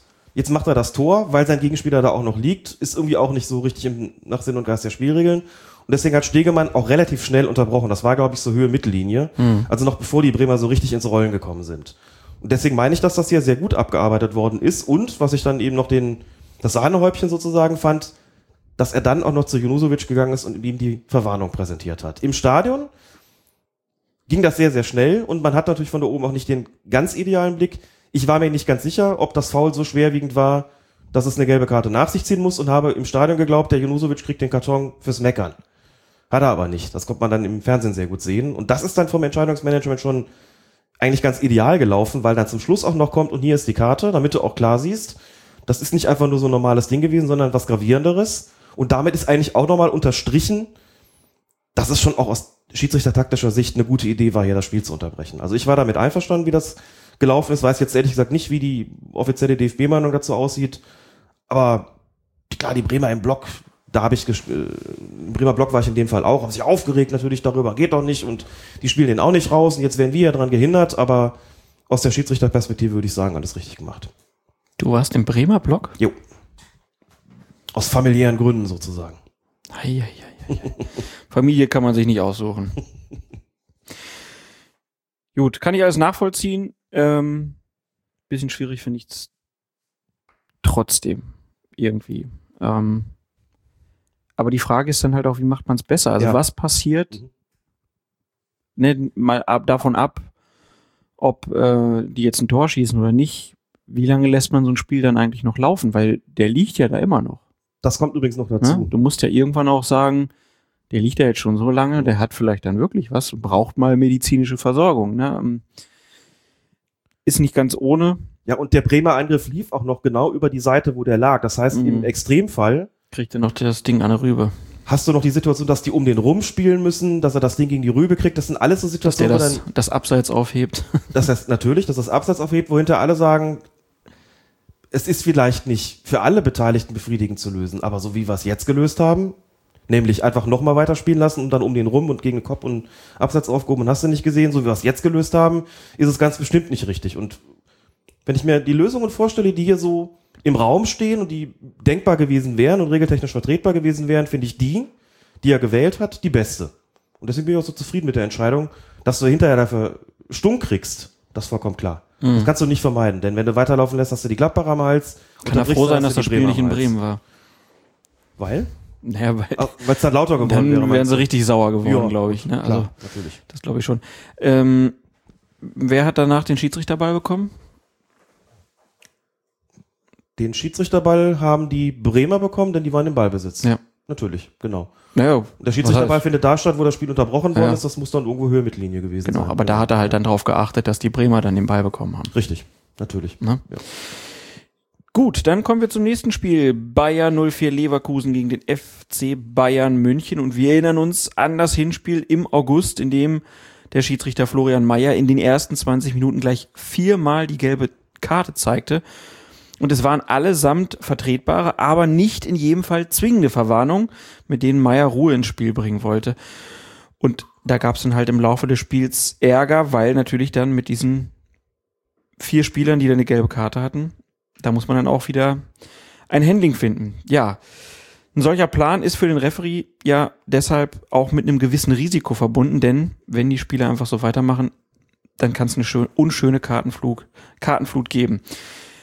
Ähm, ja, Meyer hat sich im August, sicher auch dank seiner Persönlichkeit und seiner Akzeptanz, mit der gewählten Strategie gut durchgesetzt, hat Erfolg gehabt. Das Spiel hat sich beruhigt und bis zum Schlusspfiff musste er nur noch ein einziges Mal in die Brusttasche greifen. Und nun war es am 20. Spieltag Meyers Kollege Knut Kircher, der im Rückspiel einen anderen Weg gewählt hat, obwohl die Voraussetzungen ja ganz ähnlich waren wie im Hinspiel. Vor allem die Leverkusener sind sehr körperbetont zur Sache gegangen und haben die Grenzen des Zulässigen dabei insbesondere in der ersten Hälfte diverse Male überschritten. Kircher ist jedoch nicht mit gelben Karten dagegen vorgegangen, obwohl sich insbesondere Stefan Kiesling mit Fouls gegen Joshua Kimmich, gegen Xabi Alonso und gegen Arturo Vidal gleich dreimal um eine Verwarnung beworben hat. Du warst im Stadion, ne? Hast das Spiel einmal da gesehen, hast dir sogar danach nochmal ähm, auf Tape angeguckt, weil dich, glaube ich, genau diese Herangehensweise besonders interessiert hat. Was hat Kircher da richtig oder falsch gemacht? Wie ist dein Eindruck? Hat er da, wie man so schön sagt, den Einstieg ähm, in die Verwarnung einfach verpasst? Ja, das muss man schon sagen. Dem Spiel hat das nicht wirklich gut getan. Diese Linie, die normalerweise ja für ihn erstens typisch ist und mit der er normalerweise zweitens sehr viel Erfolg hat. Jetzt muss Da man, muss man ja auch sagen, dass, dass das die Mannschaften natürlich auch wissen. Der Kircher, der pfeift so. Ja. Aber das ist richtig. haben sie ihn da ausgenutzt? Auch die Leverkusen haben das, glaube ich, schon ein bisschen ausgenutzt. Ähm, genauso wie die Linie von Florian Mayer im Hinspiel eher den Bayern bekommen ist. So ist das halt manchmal. Bei Knut Kircher ist es natürlich so gewesen, dass die Leverkusener auch wissen, das ist keiner, der wahnsinnig schnell bei der Karte ist, wie man so sagt, Mhm. sondern der das mit Persönlichkeit regelt. Dazu muss man auch sagen, so viel Ärger es jetzt auch vielleicht gegeben hat, dann auch teilweise nach dem Spiel, die Akzeptanz von Knut Kircher und der Respekt, der ihm von Seiten der Spieler entgegengebracht wird, ist ungebrochen gewesen. Andere Schiedsrichter mit weniger Akzeptanz hätten da deutlich mehr Ärger bekommen. Kircher hat das wie immer souverän geregelt mit seiner Persönlichkeit. Der hatte auch nicht wirklich was anbrennen lassen. Da setzt dann so eine Linie natürlich auch durch. Leverkusen hat schon erheblich mehr davon gehabt, weil gerade insbesondere bei, bei Kiesling, du hast es ja schon angesprochen, so einige Aktionen dabei waren. Da ist mir zwar auch ein bisschen viel, ist, ist mir zwar auch ein bisschen übertrieben worden nach dem Spiel, so an Stellungnahmen, die es da gegeben hat, da wurde von Platzverweisen gesprochen, die habe ich da ehrlich gesagt nicht gesehen, auch nicht in der Wiederholung, sondern auf Tape. Aber so ein bisschen eingebremst hätten die da schon gehört, denn mhm. das ist schon teilweise eine ziemliche Knüppelei gewesen. Gab auch teilweise dann noch so, gab noch, gab noch mit, mit Rudelbildung, die noch dabei gewesen ist. Da hätte ich mir dann doch ein bisschen strengeres Vorgehen gewünscht, ein bisschen gewünscht auch, dass er da tatsächlich rechtzeitig in die persönlichen Strafen eingestiegen wäre, weil es einfach Fälle gegeben hat, wo ich sagen würde, da ist für mich die Grenze eigentlich überschritten gewesen. Da haben sich ein paar Kollegen dann doch sehr angeboten für eine Verwarnung. Was hat ein Kiesling zum Beispiel gemacht? Kannst du ja vielleicht nochmal erzählen. Also die Foulspiele, wenn die Namen ja genannt, das waren dann klare Tritte. Ja, wobei das äh, Foulspiel gegen Xabi Alonso das härteste war. Ne? In den anderen Fällen, muss man sagen, ist es dann eher die Häufung gewesen. Mhm. Ähm, bei Vidal versucht er, glaube ich, noch nach dem Ball zu stochern, trifft ihn nicht, verliert dann das Gleichgewicht und fällt dann so ein bisschen auf, ähm, auf Vidal drauf. Bei Kimmich kommt er auch einen Schritt zu spät. Alles keine wahnsinnig gravierenden Sachen, aber so gerade in der Summe und bei Alonso muss man sagen, kommt er nicht nur zu spät, sondern trifft ihn dann, glaube ich, noch in der Wade. Also an so einem Bereich, wo man sagt, okay, das ist jetzt eigentlich zu viel und spätestens beim dritten, bei Vidal, kommen wir dann an einen Punkt, wo man sagen muss, also in den Fußballregeln steht drin, auch bei wiederholten Foulspiel ist irgendwann eine Verwarnung fällig. Das ist so eine schwammige Regelung, die hätte aber auf so einen Fall gut gepasst. Man sagt, Herr Kiesling, das war jetzt das dritte Mal, das wird ja dann gerne angezeigt mit den Fingern vom mhm. Schiedsrichter. Und hier macht es auch die Summe, vor allen Dingen in Verbindung mit der Intensität dieser Foulspiele. Also, dass der gänzlich ohne davon gekommen ist, das war schlicht und ergreifend auch nicht richtig. Und das gab der Spielraum eigentlich auch nicht mehr her. Mhm. Und sowas hat natürlich eine Auswirkung, weil die Mannschaft, die davon begünstigt wird, natürlich entsprechend weitermacht. Die andere Mannschaft ist dem dann quasi ausgesetzt. Bei Meier war es andersrum. Da kann man sagen, gut, er hat die Ruhe damit reingebracht, aber das Spiel blieb halt so ein bisschen unruhig, blieb sehr hart, muss man auch sagen, auch in der zweiten Halbzeit dann noch und auch so ein bisschen nicklig, ein bisschen hektisch. Mehr als das bei Knut Kircher normalerweise der Fall ist, wobei er es, wie gesagt, trotzdem weiterhin exzellent im Griff hatte. Also da ist jetzt nicht wirklich was angebrannt. Aber ich glaube, dem Spiel hätte da eine andere Linie wirklich einfach besser getan. Wie ist es denn generell? Kann man so ein Spiel als Schiedsrichter überhaupt zufriedenstellend lösen? Ich meine, eine Mannschaft spielt sehr körperlich und die andere ist halt eher auf gepflegtes Passspiel ähm, eingestellt. Ich meine, beide Spielweisen sind ja legitim. Beide Spielweisen sind legitim und ich glaube, es ist sehr schwierig, da eine Mitte zu finden. Bei Florian Mayer muss man ja, wie gesagt, auch anmerken, dass das den Bayern eher entgegenkommen ist, weil er einfach die Härten aus dem Spiel genommen hat. Da muss man versuchen, so einen Mittelweg zu finden, dass man auf der einen Seite natürlich erlaubt harte Spiele zulässt, also die sogenannten fußballtypischen Härten auch nicht ohne Not abpfeift, auch nicht übermäßig häufig unterbindet. Auf der anderen Seite aber schon auch klare Grenzen setzt und sagt, okay, ich habe einen Rahmen, der darf dann aber auch nicht verlassen werden. Und was Kollege Kiesling gemacht hat, ging schon darüber hinaus. Und ich glaube, das wäre ja auch genug gewesen. Es wäre möglich gewesen, das Spiel so zu handeln, dass Leverkusen weiterhin auch mit einer gewissen Zweikampfhärte hätte vorgehen können. Mhm. Auf der anderen Seite aber dann auch die Grenzen klar gewesen wären Richtung überhartes Spiel, das dann tatsächlich nicht sein muss und was dann auch potenziell, ich möchte es nicht übertreiben, gesundheitsgefährdend ist, mit Blick darauf, dass manche Fouls auch ähm, ja, dann wirklich einfach zu weit gehen und auch dann unschöne Folgen haben können. Also man muss eben immer so ein bisschen versuchen abzuwägen und vielleicht auch so den Mittelweg zu finden zwischen den Interessen, die es dann auch vermittelt über die Spielweisen auf dem Platz gibt. Die Ironie des Spiels, wie ich sie nennen möchte, ist dann im Endeffekt, dass es zwei gelbe Karten gab insgesamt. Und diese beiden Karten hat dann auch noch ein Spieler bekommen, nämlich Xabi Alonso. Und das Ganze jeweils für taktische Fouls. Also in der Summe gelb-rot ist dann vom Platz gegangen. Und bei Sky hat sich Leverkusens Trainer Roger Schmidt nach dem Spiel dazu geäußert und natürlich auch zu den Fouls von Stefan Kiesling was gesagt. Also hören wir mal kurz rein, was der Trainer der Leverkusener zur Leistung des Schiedsrichters und seiner Entscheidung sagt. Ja, ich, so wie ich das gerade gesehen habe, hätte man vielleicht eine gelbe Karte geben können insgesamt. Also, aber man muss natürlich nicht bei jedem ähm, Kinker, Litzchen da jetzt eine gelbe Karte zücken. Also die drei, gelben, drei Fouls waren sicherlich nicht mehr wie vielleicht insgesamt eine gelbe Karte. Und ich finde, die beiden Fouls von Alonso muss man ganz klar sagen, zwei gelbe Karten, gelb-rot, das war völlig gerechtfertigt. Zwei taktische Fouls im Konter äh, für uns und ich finde das okay, was der Schiedsrichter gemacht hat. Völlig überraschend ist Herr Schmidt total einverstanden mit der Gangart seiner Mannschaft und den wenigen gelben Karten. Eine gelbe Karte wäre vielleicht okay gewesen. Ja, ich finde, er hat in der Sache nicht mal Unrecht, ehrlich gesagt. Sage ich als jemand, der das Spiel gesehen hat, sage ich als jemand, der zu der Mannschaft gehalten hat, gegen die seinen Club gespielt hat. Also aus den drei Nummern mit Kiesling bin ich auch der Ansicht, da genügt es mit einer gelben Karte rauszugehen, haben wir eben schon gesagt. Was Alonso betrifft, muss man sagen, kurz nochmal zum taktischen, wenn du als Schiedsrichter am Schluss Bilanz ziehst und sagst, ich habe jetzt zwei Verwarnungen gehabt und habe die beide dann gegen die anderen gehabt und davon war auch noch eine gelb-rot und die einen sind komplett ohne rausgegangen, Mhm. dann stimmt da was nicht. Denn so wie die Spielweisen bei der Mannschaften waren, passte das null zur Kartenverteilung, beziehungsweise umgekehrt. Also das ist dann wirklich unglücklich gelaufen, muss man sagen, unabhängig davon, dass da noch ein Platzverweis rauskam. Ja gut, aber andererseits kann man sagen, okay, die haben jetzt körperbetont Mhm. gespielt, aber aus meiner Sicht war das noch so am Limit. Aber ne, Herr Alonso ist jetzt auch nicht ganz unbekannt dafür, dass er Nö. taktische Fouls macht Mhm. und holt sich halt zwei ab, weiß ganz genau, dass das gegen die Regeln ist. Brauche ich nicht unzufrieden mit sein. Nein, die fand ich auch in Ordnung. Da bin ich auch an der anderen Ansicht als äh, die meisten Bayern-Fans und auch als der Kicker beispielsweise. Können wir der- kurz sagen, einer war eine Außenlinie, wo einer, glaube ich, relativ viel Platz vor sich gehabt hätte. Ich glaube, die war unstrittig.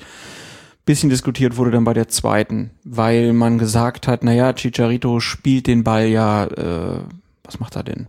Schlägt den, er, der Ball kommt gar nicht mehr dahin, wo er Ja. soll. Ähm, wo ich dann auch sagen würde, naja, äh, wenn er den da nicht so weghaut, dann sieht das halt auch alles ganz anders aus, was da passiert. Ja, das mag sein. Und ich glaube, er hat es auch nicht wirklich so gewollt, aber er kreuzt halt den Weg und Alonso ist auch ein Meister darin, es halt aussehen zu lassen wie ein Unfall. Das Genau, wollte ich gerade auch, sagen, ne? ja. Er geht nun mal dahin, weil er weiß, da ist was und er weiß schon auch, ich habe jetzt die Möglichkeit, diesen Konter taktisch zu beenden. Und so wie das passiert ist, ich war im Stadion und habe, wie gesagt, in der Situation auch gedacht, das ist vollkommen in Ordnung. Also für mich war das jetzt keine Überraschung, dass da jetzt eine Verwarnung kommt. Ich habe aus der Distanz nicht sehen können, wer es war. Als Gelb-Rot kam, war klar, es war Alonso und habe gedacht, für mich völlig in Ordnung. Und wenn ich es nochmal sehe, muss ich auch sagen, vertretbare Entscheidung. Nochmal, das im Vergleich dann zu den Leverkusener Vergehen zu, äh, zu sehen, macht dann den Punkt einfach aus, weil ich eben außer Kiesinger noch- durchaus noch beispielsweise Toprak gehabt, gehabt hätte und auch Bellarabi, die Kandidaten für eine gelbe Karte gewesen wären. Also da waren schon so Sachen dabei, wo man sagen muss, da hätte die Bilanz einfach aussehen müssen. Dass die beiden Verwarnungen gegen Xabi Alonso korrekt waren, würde ich gar nicht bestreiten. Und wie gesagt, aus meiner Sicht auch die gelb-rote Karte völlig in Ordnung. Mhm. Da bin ich auch bei Roger Schmidt, wie er es gesagt hat, beide Male taktisch. So am zweiten Mal da über die Details diskutiert, ob nicht vielleicht vielleicht das Abspiel dann woanders hin, keine Ahnung. Also das ist die Unterbindung eines Konters gewesen durch ein taktisches Foul und für sowas gibt's eine Karte. Da gehe ich vollkommen mit und wenn das leicht ist, spielt das keine Rolle. Manchmal genügen Kleinigkeiten, die sie genügt, raus. Gelb-Rot, tschüss. Kann ich vollkommen mitgehen. Nur die Bilanz, wie gesagt, war insgesamt passte sie nicht zum Spielcharakter. Das ist das, was ich an der Stelle kritisieren würde. Aber nochmal, wir haben ihn ja auch, auch interviewt. Die reine Präsenz von ihm, das ist schon wirklich immer wieder faszinierend, wie dann eben selbst in so einem Spiel, wo die Taktik vielleicht nicht so ganz ideal gewesen ist, wo man sagen muss, das gab auch schon bessere Spiele von Knut Kircher, ist es doch wirklich phänomenal, dass der, der geht auch einfach keiner dran. Ne? Also da kommt mal vielleicht einer zu meckern, aber dann wird er halt weggeschickt und Knut Kircher mit seiner Art, wie er das dann macht und wie er dann auch die Leute dann wirklich da wieder abkühlt, das ist schon aller Ehren wert und das ist auch in dem Spiel nicht anders gewesen. So, da geht auch Bayern München nicht groß dran und macht da, macht da den Hermann, sondern die akzeptieren das halt. Die akzeptieren das, hinterher wird ein bisschen drüber geredet und ein bisschen gestänkert vielleicht auch, aber auf dem Platz ist das im Grunde genommen, ist er unangefochten. Ich glaube, seit dem Spiel da mit 1860 München Aha. haben die einfach Angst. dass er die muss Faust rausholt. Grenzenzeit Faust rausholt, genau. Aber ich fand schon bemerkenswert, wie stark dann die persönliche Kritik an Knut Kircher dann rauskam. Also auch, ne, wir haben ja da unseren Twitter-Account, wo ja nun auch viele Follower dann dabei sind, wo man dann auch mitkriegt, okay, die diskutieren jetzt schon wirklich auf einem äh, auf einem Level, wo man halt merkt, die machen sich halt jetzt nicht einfach, die hauen jetzt nicht einfach nur drauf, sondern die führen ganz äh, begründete Diskussion, wo man halt auch dann ab und zu mal sagen muss, ja, okay, kann man auch so sehen, ne? Oder ähm, ist ja einen anderen Weg gegeben und so weiter. In dem Fall war es wirklich so, dass sich auch einige gemeldet haben, die dann sagt, der Kirche, also eine ganz schwache Saison. Hat, Ja. dich, hat dich das auch so überrascht wie mich? Ja, wobei ich auch selten wirklich Hashtags verfolge. Ich glaube, wenn man bei bestimmten Schiedsrichtern das Doppelkreuz davor sitzt und dann mal so guckt, was da sonst so steht. Nee, ich meine, das war jetzt wirklich so was, was bei uns so als Antworten dann auch kam, auch auf deine Kolumne bei NTV. Da hatte ich schon das Gefühl, dass Ja. das deutlich mehr Kritik an einem einzigen Schiedsrichter war und dann halt auch an einem, wo wir ja halt auch immer sagen, das ist einer der besten, äh, auch weiterhin einer der besten. Ähm, das war schon sehr viel persönliche Kritik. Ja, fand ich auch. Finde ich auch sachlich und fachlich unbegründet und falsch. Er ist einer der besten, anerkanntermaßen. Und nicht nur, weil wir das irgendwie sagen, das sehen auch noch ganz andere so. Das sieht man auch an der Art und Weise, wie er die Spiele pfeift, welche Spiele er überhaupt bekommt. Da ist die Kritik nicht gerechtfertigt und solche Stellungnahmen wie, sind wir froh, dass wir ihn am Ende der Saison los sind, konnte ich überhaupt nicht nachvollziehen. Ja. Jetzt muss man natürlich auch noch dazu sagen, das spielt schon auch eine Rolle. Vor allen Dingen, das werden genau die Leute sein, die nächste Saison, wenn da die neuen jungen Schiedsrichter sind, die sagen, ah, so ein Kircher jetzt, ne? Der hat's ganz, der hat's ganz anders gemacht. Hundertprozentig. Dann fehlt ja noch das Fingerspitzengefühl. Im besten Spielraum, das Wort kennen sie ja noch gar nicht. Und das wird dann genau kommen. Jetzt muss man natürlich auch dazu sagen, das ist äh, ja auch überhaupt kein Geheimnis. Da hat Bayern München gespielt. Da gibt es immer die größeren Diskussionen.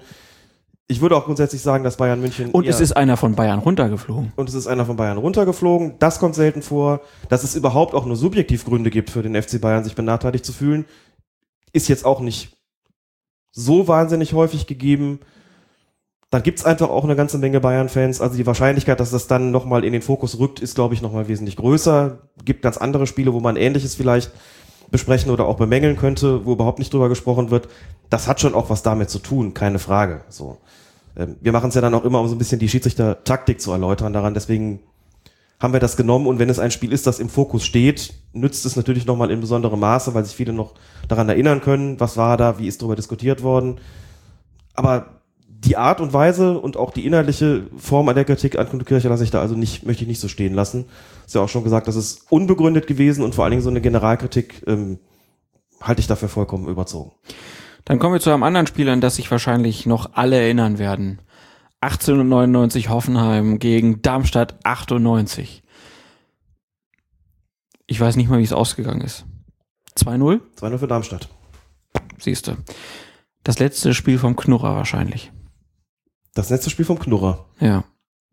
Ja, ne? Beste Ja. Genesungswünsche an so. Mhm. Herrn Stevens an dieser Stelle. Ja, also 85. Minute war es, Eckstoß für Darmstadt.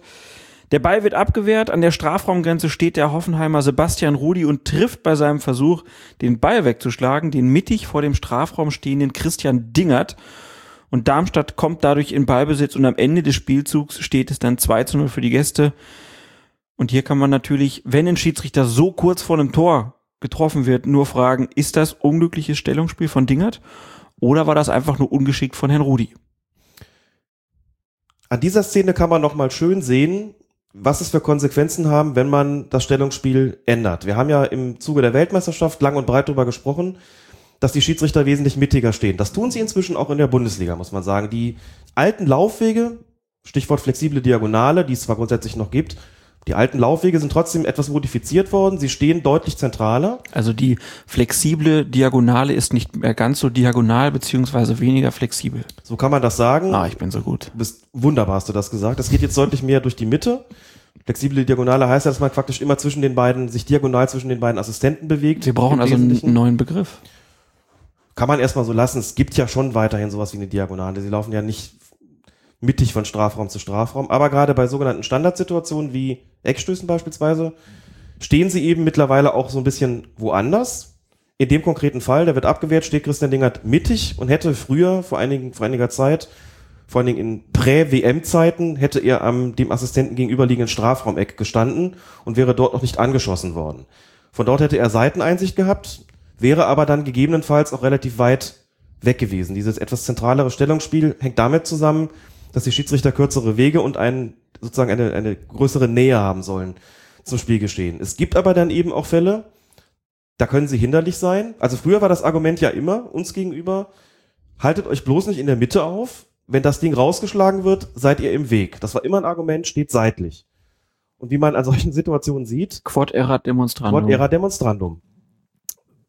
Bist du ein perfekter Lateiner. Ich bin so stolz auf dich, Klaas. Ja. Dass der Rudi sich da auch reichlich dappig angestellt hat, ne? Und jetzt die Ballverarbeitung quasi suboptimal war, möchte ich jetzt allerdings auch nicht verschweigen.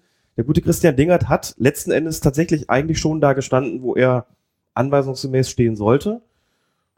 War dadurch aber im Weg und wie wir alle wissen, ist der Schiedsrichter quasi Luft. Also ging es hier entsprechend weiter und war dann auch nicht mehr abzubiegen, dass hier das 2 zu 0 fiel. Dumm gelaufen. Aber das Ganze diente jetzt nochmal dazu, sozusagen das Für und Wider zu erörtern, dieses etwas veränderten Stellungsspiels, das für mich persönlich immer noch gewöhnungsbedürftig ist, auch als Zuschauer. Wie oft bist du denn angeschossen worden als äh, Schiedsrichter? Oh, reichlich, reichlich. Wenn die nicht schnell genug wegkamen. Also, gibt ja immer zwei, gibt ja letztlich zwei Gründe, warum man angeschossen wird, so. Also, das eine ist, dass du wirklich auch einfach selbst schuld bist und wirklich im Weg stehst, weil du dich nicht richtig positioniert. Das andere ist, dass die Spieler einfach nicht gut genug sind, um da so zu spielen, dass sie dich eben nicht anschießen. Das muss man sich dann immer jeweils überlegen, ähm, womit hängt das jetzt zusammen, dass man da angeschossen worden ist, aber das ist mir schon immer mal wieder auch passiert, klar. Und es ist immer unangenehm, muss man sagen. Und ähm, sollte nicht vorkommen nach Möglichkeit, aber manchmal ist es auch schwer auszuweichen. Das gilt natürlich vor allen Dingen für Spielklassen, in denen dem Zufall tatsächlich oft Tür und Tor geöffnet sind dann. Ja. Ja, war schon abgefahren. Ne? Es ist irgendwie so, wenn ein Schiedsrichter getroffen wird, das, das verändert das Spiel wirklich in seinen Grundfesten dann in dem Moment. Mhm. Also es ist schon. Ja, vor allem, wenn es solche Folgen hat, ne? Ja, na klar, dann besonders, aber ich finde so generell, wenn Schiedsrichter getroffen wird, ist immer so eine Hab-Acht-Stellung, so was jetzt, ne, Mhm. wo geht der Ball hin und so und dann immer kurz dieses Gedanke, ach ja, der ist ja Luft, geht weiter. Es gibt einen kurzen Moment der Unsicherheit. Es hat auch schon skurrile Szenen gegeben, herrlich skurrile Szenen im Grunde genommen in der Bundesliga-Geschichte. Kann mich erinnern, dass es mal in den 80er Jahren ein Schiedsrichter Max Klauser gab, der ist mal bei einem Spiel K.O. geschossen worden. Der fiel rücklings auf den Boden, hatte beide Arme so ganz seltsam von sich gestreckt und war, ist bewusstlos gewesen. Der War das, kann das sein, dass das ein Schuss von Herrn Gohlke war, der ihn von hinten wirklich umgeballert hat? Nee, war von vorne auf jeden Fall. Von vorne sogar. Okay, ich erinnere mich noch an eine Szene von, ach, denn der mit Vornamen? Der hat bei St. Pauli gespielt und dann, glaube ich, in Nürnberg. André? André Gohlke, genau. Und der hat einen Schiedsrichter mal so weggelatzt, der auch, der ist einfach nur zusammengeklappt. Ist ja auch, wenn du überhaupt nicht damit rechnest, im schlechtesten Fall, dass dich jetzt was trifft, dann ist sowieso, dann gehen die Lichter noch schneller aus, glaube ich. Das Spiel, das ich meine, war Karlsruhe SC gegen Arminia Bielefeld. Saison weiß ich nicht mehr, weiß auch nicht, ob ich jetzt Heim- und Auswärtsmannschaft vertauscht habe, aber das waren die beiden Beteiligten. Knut Kircher ist beim Spiel Leverkusen gegen Bayern auch angeschossen worden. Phänomenal übrigens, denn das war aus kurzer Distanz mit voller Wucht. Hat er den Ball gegen den Körper bekommen, der hat sich kurz geschüttelt und ist einfach weitergelaufen. Da war gar nichts. Es gab einen Rauen im Stadion, weil du wirklich gemerkt hast, wow. Um es mit Knut Kirchers Worten zu sagen, habe jetzt nochmal die Sky-Doku gesehen, ein Kerl wie ein Baum, Herr Fährmann, ein Kerl wie ein Baum. Gilt dann auch für ihn selbst. Ja. Dann noch in dem entsprechenden Dialekt. Ein Kerl wie ein Baum. Darth Vader kann nichts erschüttern. So ist es. Ja, wo wir hier schon dabei sind, auch ein bisschen in der Geschichtshistorie des Fußballs rumzublättern, können wir ja sagen, wer genau weiß, wo das passiert ist, soll sich bitte melden bei uns. Würden wir gerne nochmal nachgucken, wie das passiert ist. Vielleicht auch noch andere Ideen, weil man Schiedsrichter umgeschissen, um, um, umgeschossen wurde. Das wird kein Outtake, der bleibt Und, drin. und da äh, kommen wir dann aber auch nochmal zu einer anderen Szene, an die sich eigentlich fast jeder noch erinnern kann. Saison 1991. Der erste FC Köln spielt, meine ich, im Halbfinale des DFB-Pokals gegen den MSV Duisburg. Frank Ordenewitz ist Spieler des ersten FC Köln, kennen viele Bremer wahrscheinlich auch noch. Äh, Und Ordenewitz holt sich schon nach neun Minuten eine gelbe Karte ab. Mit dieser gelben Karte wäre er im Finale gesperrt gewesen. Nun war die Regel damals so, dass wenn er sich eine rote Karte noch abholt, diese Sperre für die Bundesliga gilt und er im Finale des DFB-Pokals hätte spielen können. Soweit, so gut. Dieser Plan wurde umgesetzt. Ordenewitz hat mehrfach versucht, Spieler umzutreten. Markus Merck, damals Schiedsrichter dieser Partie, hat ihm dafür keine gelben Karten gegeben. Müsst ihr euch unbedingt nochmal angucken. Ähm, das ist schon äh, bemerkenswerte Fouls, die Markus Merck dann nicht als gelbwürdig angesehen hat. Und ganz am Schluss schafft es Ordenewitz dann aber doch noch vom Platz gestellt zu werden, denn er schießt den Ball weg. Dazu muss man noch sagen, damals gab es noch kein Gelb-Rot. Genau. Hat dann- Gelb hatte und noch ein gelbwürdiges Foul gemacht, bekam Knallrot. Das ist wichtig. knallrot. Also der Plan umgesetzt worden und jetzt, jetzt hören wir mal rein, was zunächst der Spieler selbst sagt, was phänomenal ist und dann was sein Trainer Rute Möller dann auch noch sagt. Ist fantastisch. Dann wäre ich ja schön dumm gewesen, denn so bin ich ja in der Bundesliga gesperrt. Und mir geht da ja auch sicherlich einiges an Prämie. Otze hat mit mir kurz gesprochen und ich meine, man sollte ihm die Chance nicht nehmen, ins Pokal ins Spiel zu kommen. Da habe ich gesagt, mach es. Wir lernen. Frank Ordenewitz hat eine fantastische Stimmlage und es hieß niemals Machet Otze. Das wusste ich. Das hieß immer nur Machet. Das ist hinterher zusammengezogen worden, aber der Otze stand vorne und Machet stand am Schluss und das wurde das dann, daraus wurde das dann miteinander kombiniert, ja. Und was hat Horst Rubisch gesagt? Mit einem Wort? Vielen Dank. Herzlichen Dank. Herzlichen Dank? Ich meine ja. Okay. Hätte Trainer Wieder was Bade mal gelernt. rausgefunden. Okay. Ähm, kann man sich übrigens auch schön angucken auf YouTube, was er da sagt. Und es waren doch Zeiten, in denen die Prämie eine richtige Rolle gespielt hat. Genau, das ist nämlich das Entscheidende überhaupt, dass, dass man hier sagt, also ich wäre ja schön blöd, wenn ich auf das schöne Geld verzichten würde, anstatt im Pokalfinale spielen zu Genau. wollen. Durfte er dann ja auch nicht. Nee, wie ist das gelaufen, Alex? Hat nicht geklappt. Man kam ihm auf die Schliche, beziehungsweise man musste ihm ja gar nicht auf die Schliche kommen, denn Erich Rutemüller war ja schon, also, war schon sehr freimütig, sehr offenherzig, Ja. was das betrifft. Und da ist dann mal der Ehrliche der Dumme gewesen, wie man so sagt. Ne? Und dementsprechend hieß es dann, nee, wenn das so läuft, um ihn sozusagen fürs Pokalfinale freizukriegen, dann wollen wir das also auch nicht akzeptieren. Und so kam es dann, dass Frank Ordenewitz auch im DFB-Pokal ein Spiel nicht einsatzberechtigt war. Genau. Ich habe gerade mal schnell nebenbei nachgeguckt. Es war wirklich herzlichen Dank. Gut. Horst Rubisch sagt nicht vielen Dank, sondern herzlichen Dank. Wenn du mir jetzt noch sagst, dass Bruno Labbadia niemals gesagt hat, dass man das nicht so hoch sterilisieren soll, falle ich vom Glauben ab. Würde ich nie tun. Das ist viel zu schön, als dass es nicht wahr sein sollte. Kommen wir doch einfach zu Bruno Labbadias Ex-Verein. Darmstadt 98, Genau. da war er nämlich als, äh, war als Spieler und Trainer, ne? Ich glaube beides, ja. Ja. Ähm, bevor wir zu der Szene kommen, warum wir Frank Ordenewitz eingespielt haben, sprechen wir noch kurz über einen Tweet von Chicharito. Was heißt das nochmal? Egal, ich glaube 28 Jahre, ne? Ach nee, das war, das war irgendein Trainer. Der älteste Trainer der Bundesliga war 82. Heißt das vielleicht Gravitationswellen? Das kann auch gut sein. Kann auch ne? gut sein, ne? Müssen Ja. wir nochmal nachgucken. Auf jeden Fall ähm, hat Chicharito, der wegen einer Verletzung nicht mitspielen konnte, einen Tweet abgesetzt und darin enthalten war ein Foto, das den Darmstädter Florian Jungwirth beim Einwurf zeigt. Und mit dem linken Fuß steht er dabei teilweise im Spielfeld. Und Chicharito schreibt dazu, dies ist der Einwurf, der zum Darmstädter Tor geführt hat. Ein sehr kleines Detail kann ein Spiel total verändern.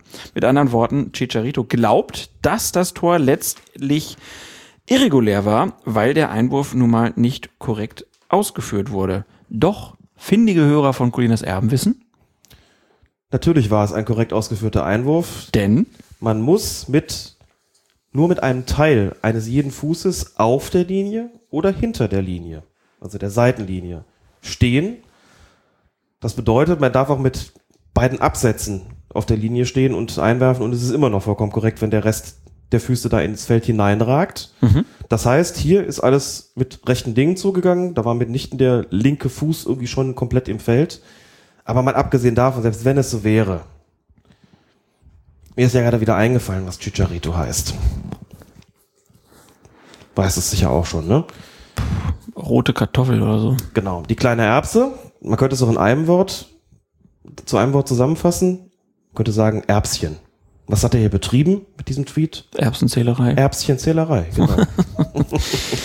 Ja, das kurz mal aus der Welt geräumt. Und jetzt kommen wir natürlich zu der Machet-Otze-Nummer, denn länger diskutiert nach diesem Spiel ähm, wurde das, sage und schreibe, fünf Darmstädter, nämlich Jerome Gondorf, Aytac Zulu, Marcel Heller, Peter Niemeyer und Konstantin Rausch ihre fünfte oder schon zehnte gelbe Karte sahen und im nächsten Spiel beim FC Bayern gesperrt sind. In der Partie beim Abstiegskonkurrenten in Bremen eine Woche danach darf dieses Quintett dann wieder mittun.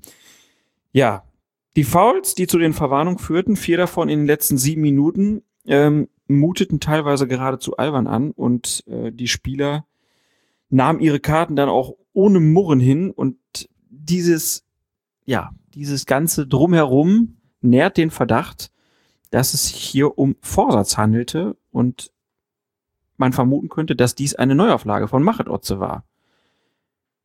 Jetzt die große Frage. War es das? Ich glaube ja, ne? Da sind wir uns beide einig, dass da was abgesprochen wurde. Man kann es ja nur glauben, beweisen kann man es natürlich nicht. Roger Schmidt regte sich draußen auch tierisch über irgendwelche Fouls Das auf. geht doch nicht, hat er gesagt. Genau. Das geht doch nicht. Und dann ist, Labadi äh, ist Schuster zu ihm rübergegangen. Der andere Labadia. Ja. genau. und äh, der Abwehrlabadier. Und, und hat ihm dann irgendwas geflüstert und auf einmal war Ruhe. Ja. Dann wusste, wusste er Bescheid. Ist schon Äh, alles, schon alles auch jetzt nicht, also dafür eine Laien- Laienschauspielkunst war das jetzt auch ein bisschen arg wenig, muss ich sagen, oder? Also selbst für eine Laienschauspielkunst war es ein bisschen arg wenig. Und kann man da nicht Roger Schmidt vor ein Kadi ziehen und sagen, was hat Herr Schuster zu Ihnen da gesagt? Könnte und dann, gewiss tun. und dann alle für einen DFB-Pokal sperren. Unter Eid, genau. Ja.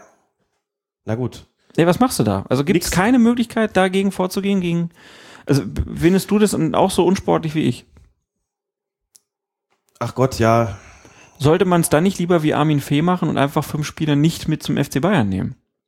Naja, was die wollten, war ja was anderes. Wenn er dann fünf Spieler nicht mitnimmt, sind die ja immer noch bei vier beziehungsweise ja, aber dann spielen sie gegen. Bremen. Bremen ist dann für die Ja. scheinbar das entscheidende Spiel.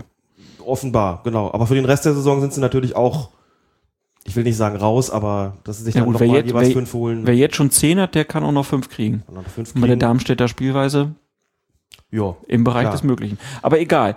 Das ist, ist doch unsportlich. Als Schiedsrichter kannst du natürlich gar nichts machen. Das muss man erstmal feststellen. Als Schiedsrichter kannst du natürlich nur das ahnden, was da passiert. Ist ja dann hinterher auch mal ein bisschen rumgefragt worden. Ich glaube, Thorsten Kinnhöfer hat irgendwo erzählt, hat, erinnere mich da auch noch so dunkel an einen Ausschnitt, dass zu ihm schon Spieler gekommen sind und gesagt haben, nächstes Wochenende ist, ist, ist Länderspielpause, ich brauche jetzt dringend noch die fünfte gelbe Karte, damit ich ein bisschen länger frei habe. Und dann hat Kinnhöfer offenbar geantwortet, ja, ist gut, aber dann sieh wenigstens zu, dass du keinen dabei verletzt bei deinem Versuch in die fünfte gelbe Karte zu kommen und es gab dann irgendwie die fünfte Verwarnung wegen Ballwegschlagen. Ballwegschlagens auch, ne? Das ist immer die, die, die simpelste Sache. Haben die Darmstädter nicht gemacht.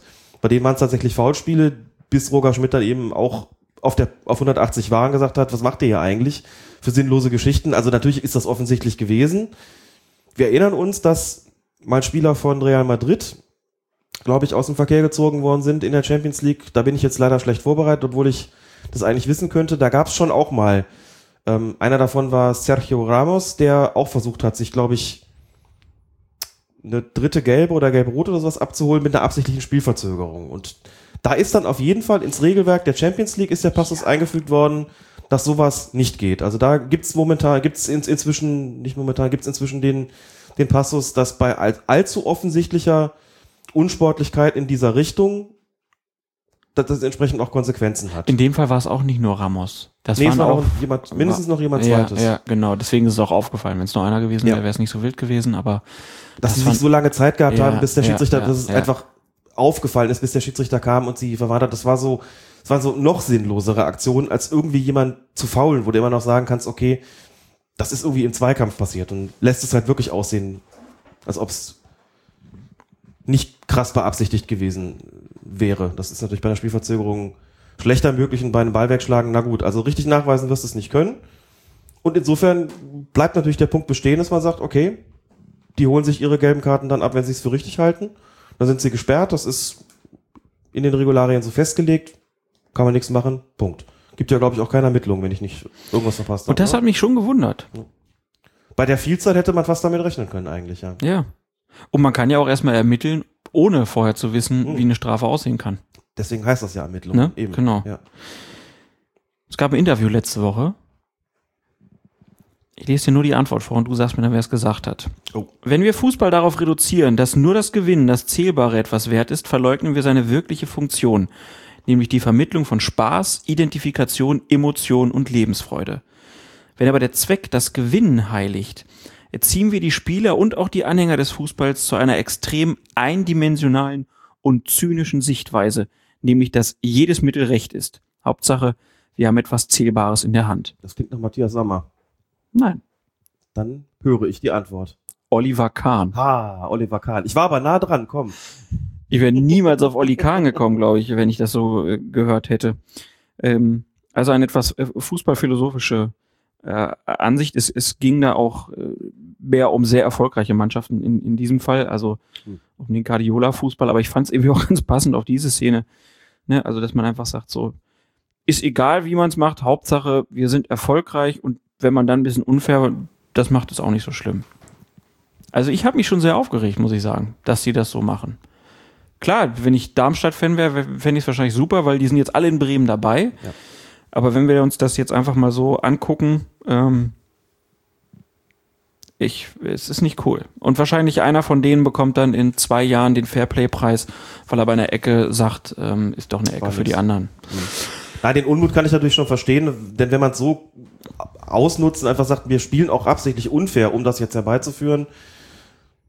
Und natürlich auch der Gedanke, wir schenken irgendwas ab. Ich meine, es hat die Diskussion gegeben, als Bayern Meister geworden ist vor zwei Jahren und dann. Es steht 1 zu 2 und die haben die letzten zehn Ja. Minuten nichts anderes zu Ja. tun, als sich gelbe Karten abzuholen. Das hat mich auch total gewundert. Das finde ich noch ein Punkt, auf den eigentlich überhaupt nicht groß Bezug genommen worden ist. Die hätten das Spiel doch noch. Ja, einen Punkt wenigstens einen mit. Punkt wenigstens ja. noch, noch, noch holen können und dann konzentrieren die sich darauf, in den letzten sieben Minuten sich die gelben Karten abzuholen, nach dem Motto, Jungs, vergesst es, das Ding ist äh, um.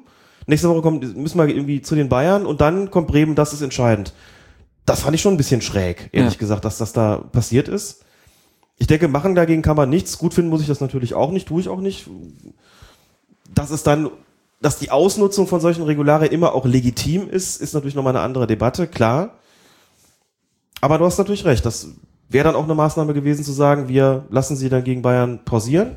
Das steht jedem Trainer zu. Da muss man dann auch wirklich sagen, das ist dann seine Entscheidung. Da muss man natürlich auch sich einen Masterplan machen.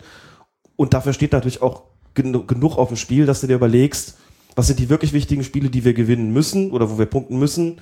Und was sind diejenigen, wo wir von vornherein sagen, da haben wir eigentlich nichts zu holen. Mhm. Und natürlich machst du dir da entsprechend Gedanken und handelst danach und sagst, dann steht euer Kartenkonto quasi wieder bei Null. Und das wollen wir haben für den Rest der Saison, damit wir da einigermaßen unbelastet reingehen können. Gerade bei diesen Spielern, die natürlich für Darmstadt allesamt auch sehr wichtig sind. Das beim Spiel des halt Jahres in München, wo sie gewinnen wollen. Die armen Fans, die in München jetzt so viel Geld bezahlt haben, um Jerome Gondorf und Aytash Sulu, Marcel Heller, Peter Niemeyer und Konstantin Rausch zu sehen. Die großen Stars werden einfach den Bayern-Fans enthalten. Die Darmstädter haben das im DFB-Pokalspiel in München ziemlich gut gemacht. Das ist ja nur 1 zu 0 für die Bayern ausgegangen. Ja, war trotzdem ein Riesenspiel. Mann, habe ich mich gelangweilt. ich weiß. Trotzdem haben sie es gut gemacht. Ja, Jetzt kriegen aber sie wahrscheinlich die Hütte voll. Ja, ich würde es mir wünschen. Drei unberechtigte Elfmeter. Ist auch egal. Man muss sich auch nicht über alles aufregen. Wir konnten wenigstens so mal Herrn Ordennewitz mal hören. Das war's wert. Das war's auf jeden Fall Allemal. wert. Ja. Kommen wir zum nächsten Spiel. Da gab es auch einige Szenen, die wir zu besprechen haben. Erster FC Köln gegen Eintracht Frankfurt. Und in Frankfurt haben sie sich über den unparteiischen Felix Zweier geärgert. Der Schiedsrichter war wirklich schlecht, sagte zum Beispiel Alex Meyer und sein Trainer Armin Fee meinte, es waren so viele Dinge dabei, die ich ganz anders gesehen habe. Entweder ich verstehe das Spiel nicht mehr oder der Schiedsrichter war nicht gut. Für Unmut bei der Eintracht sorgte vor allem der Freistoßpfiff in der 56. Minute, aus dem dann schließlich das vorentscheidende 2 zu 1 für die Kölner resultierte. Dabei hatte der Frankfurter Marco Fabian auf dem nassen Rasen mit Tempo und viel Risiko gegrätscht, ohne den Ball zu treffen. Und Marcel Risse musste schon hochspringen, um nicht abgeräumt zu werden. Korrekte Entscheidung, auch wenn Zweier eigentlich weiterspielen lassen wollte und erst dann auf das Zeichen seines Assistenten reagierte. So würde ich es zumindest sehen. Da gebe ich dir absolut recht. Ja? Na, natürlich, das, das muss man schon pfeifen. Dass Zweier vielleicht aufgrund seiner Position und Perspektive das anders gesehen hat und deshalb weiterspielen lassen wollte, das passiert halt schon mal. Der Assistent stand gut, hat es entsprechend gesehen und ich meine schon, also der kommt da wirklich angerauscht. Den Ball hat er, glaube ich, gar nicht gespielt, auch nicht irgendwie minimal, das wäre dann auch nicht, nicht wirklich relevant gewesen. Und in dem Moment haben wir ein versuchtes Beinstellen. Vor allen Mhm. Dingen mit dieser Intensität. Was soll den Risse machen? Wenn ihm da einer vor die Füße rutscht plötzlich, er springt natürlich hoch, fällt dann hin. Und da würde ich sagen, das ist ein absolut vertretbarer Freistoßpfiff ge gewesen. Habe ich nicht verstanden, ehrlich gesagt, warum es da so einen Protest gibt. Das Risiko hat Fabian auf sich genommen und dafür ist er dann bestraft worden. Also an dem Pfiff kann ich nichts Falsches finden. Wo ich den Ärger verstehen kann, äh, wäre eigentlich, wenn man sagen würde, dass Makoto Hasebe, der nun bei Frankfurt spielt, eigentlich gelb-rot hätte bekommen können, äh, ja, bekommen müssen eigentlich, also wenn sich die Kölner da aufgeregt hätten, denn der ist ziemlich heftig gegen Mag äh, Magi Mafrei eingestiegen ähm, und der hatte halt schon gelb, war schon, also sogar zweimal ermahnt worden, glaube ich, wenn ich das richtig im Kopf habe. Ja. Äh, Dass der dann nicht vom Platz geflogen ist, also wenn sich da die Kölner drüber aufgeregt hätten, das hätte ich verstanden. Die Kölner haben sich auch darüber aufgeregt, zumindest auf dem Platz. Und Ja. im Stadion gab es auch vernehmliches Gemurre, denn. Da warst du auch im Stadion. Ich war auch im Stadion, genau. Hast du nichts anderes mehr zu tun? Ich hatte fünf Spiele in einer Woche im Stadion auf jeden Fall. Hat sich gelohnt. Man muss ja auch mal unter die Leute gehen. Ja. Sich das alles mal so ein bisschen live angucken, das vergleichen mit dem, was man im Fernsehen sieht. Das hat schon gut getan. Da waren jetzt auch eine Reihe von Spielen, da war eine Reihe von Spielen dabei, über die wir jetzt auch hier sprechen oder gesprochen haben und wo sich schon gelohnt hat, nochmal die Stadionperspektive mit der Fernsehperspektive auch abzugleichen. Wie, du hast dir das auch nochmal angeguckt? Größere Teile davon habe ich mir schon nochmal angeschaut, ja. Köln gegen Frankfurt. Es war zum Beispiel so, dass bei dem Freistoßpfiff, der zum 2 zu 1 geführt hat, da war ich mir im Stadion auch nicht sicher, ob das ein berechtigter Pfiff war, aber ich Mhm. glaube, das lag eher daran, dass Zweier erkennbar nicht pfeifen wollte und der Assistent die Fahne gehoben hat, also es eine Differenz gab. Die kommt aber schon mal vor, um dann im Fernsehen zu sehen, nee, war schon in Ordnung. Bei Hasebe war es so, da hatte ich einen Einsatz, oder ich war, ähm, hatte keinen Einsatz, aber ich war als, als Chaperon vor Ort und der Kollege und ich, wir haben bei den beiden Hasebe-Vergehen in der ersten Hälfte schon gesagt, der hat aber Glück und er ist zwei aber großzügig. Vor allen Dingen, weil Hasebe das auch noch dahingehend ausgenutzt hat, dass er bei fast jedem Pfiff wieder und wieder beim Schiedsrichter gestanden hat und gemeckert hat. Und zwar auf eine Art und Weise, wo wir gesagt haben, pack ihn dir doch mal. Alleine damit das aufhört. So, dann kriegt er die gelbe Karte. Da gab es schlimmere Vergehen in der ersten Halbzeit, aber gut, lass doch mal dahingestellt sein. Und dann macht er eine Minute später, fegt er so da rein. Und da haben wir uns angeguckt und gesagt, warum nutzt ihr die Chance nicht? Schmeißen doch raus. Der hat sich jetzt wirklich aufgedrängt, angeboten. Der kam noch die ganze Zeit zum Reklamieren, auch nachdem er da, nachdem da gepfiffen worden ist, wo es da kein Gelb-Rot gab, dachte ich, tun doch weg. Das hat Federn gemacht. Hat ihn dann ausgewechselt, weil er auch gemerkt hat, so, das ist jetzt wirklich das allerletzte Mal gewesen, aber Hasebe hatte ähnlich viel Glück, davon gekommen zu sein wie Stefan Kiesling eine Woche zuvor, auch wenn ich bei Kiesling sagen würde, da war nicht Gelb-Rot nötig, aber da war der Langmut des Schiedsrichters schon sehr, sehr groß. Wie würdest du denn so, also unabhängig jetzt von den Frankfurter Klagen, die, die Leistung von Felix Zweier einsortieren? Also gerade beim Thema persönliche Strafen. Er hatte in der ersten Halbzeit eine Linie, die ich als eher großzügig einschätzen würde. War es einige, gab es einige Situationen, wie gesagt, insbesondere die mit Hasebe, wo ich mir eine gelbe Karte gewünscht hätte. Dann kam er aus der Kabine raus und plötzlich, es war auch nass, es war verregnet, es war kalt, die Bedingungen waren nicht so günstig und auch eher so, dass man sagt, das äh, sind jetzt nicht so die Umstände, wo man unbedingt großzügig sein muss. Er kam dann aus der Kabine und man hat richtig gemerkt, dass er offensichtlich mit seinen Assistenten auch besprochen hatte, jetzt halten wir das ganze Ding hier ein bisschen enger. Und dann kamen plötzlich die Karten. Also das war dann, war dann, war das auch diese Karte für Janni Regesel? Genau. Ähm, weil er angeblich die Kölner beim Einwurf behindert hatte oder sowas? Da geht der Ball ins Seiten aus und Regesel nimmt den Ball mit. Ja. So, das ist natürlich nicht in Ordnung. Wir haben vorhin auch schon mal gesagt, das sind Aber so sehr Mätzchen- selten, dass das eine Verwarnung gibt. So, genau das. Das sind Mätzchen, die kann man gerne unterbinden, aber es ist selten, dass sowas geahndet wird. Und da dann plötzlich gelb zu zeigen und so als, als Signal nochmal, jetzt geht's hier kleinlicher zur Sache. Und dann Hasebe und dann kommt Risse. Und das sind alles so Vergehen, wo du sagst, ja, kann man machen, aber plötzlich wurde es kleinlich. So, die Spieler sind damit auch nicht wirklich klargekommen, muss man sagen. So, es gibt eine Linienänderung, die so ein bisschen aus dem Nichts kam, obwohl sich der Spielcharakter gar nicht groß verändert hatte, muss man sagen. Also gar nicht unbedingt so den, die Notwendigkeit gegeben hat, jetzt unbedingt die Schrauben so ein bisschen fester anzuziehen. Das kam so ein bisschen überraschend. Da war Zweier vielleicht auch nicht mehr so ganz berechenbar für die Spieler. So, und dann häuften sich plötzlich die persönlichen Strafen, bis hin dann eben zu einer Situation, wo es dann sogar gleich drei auf einmal gab. Ja, ähm, da haben wir auch wieder schöne Schauspielanlage gehabt. Also gab einen Disput äh, zwischen Anthony Modest und den Frankfurtern Marco Russ und Marc Stendera und äh, ja, Modest geht dann, wie sagt man, Meyer-esk zu Boden. Ja. Norbert Ach, Meyer, schlimm. Albert Streit, ähm, wo beide dann zu Boden gehen. Ähm, ja, also erstmal muss man sagen, sowas braucht kein Mensch. Ne? Also der Modest, äh, Ja, aber ich hatte auch wieder einen Hals. Schlimme Aktion ist sowas. Ja. Ne, erst diese Nummer da in Darmstadt, dann der Modest. Der Fußball ist so komisch. Der gerät da mit seinem Gegenspieler so kurz mal aneinander. Dann geht so dieses, dieses leichte Anreiben, wo du sagst, überhaupt kein Problem. Modest ist natürlich auch nur 1,62 groß und wiegt 14 Kilo. So ein Schrank, dieser Typ, ne? Und fällt dann da zusammen. Nee, war schon peinlich. Das fand ich richtig peinlich. Dann liegt er da und dann hast du natürlich allgemeines Gerudel. Und dann gibt er drei gelbe Karten. So, und dann kommt Modest, kriegt natürlich gelb dafür und die beiden Frankfurter auch. Ja. Alternativlos? Ja. Nee, und da bringe ich mal unseren Kollegen Tobias Alterhänger ins Spiel, der auf unserer Facebook-Seite das auch sehr schön beschrieben hat. Der sagte, er hat's geguckt und hat gesagt, geh da hin, im Geiste sozusagen zu Zweier, geh da hin.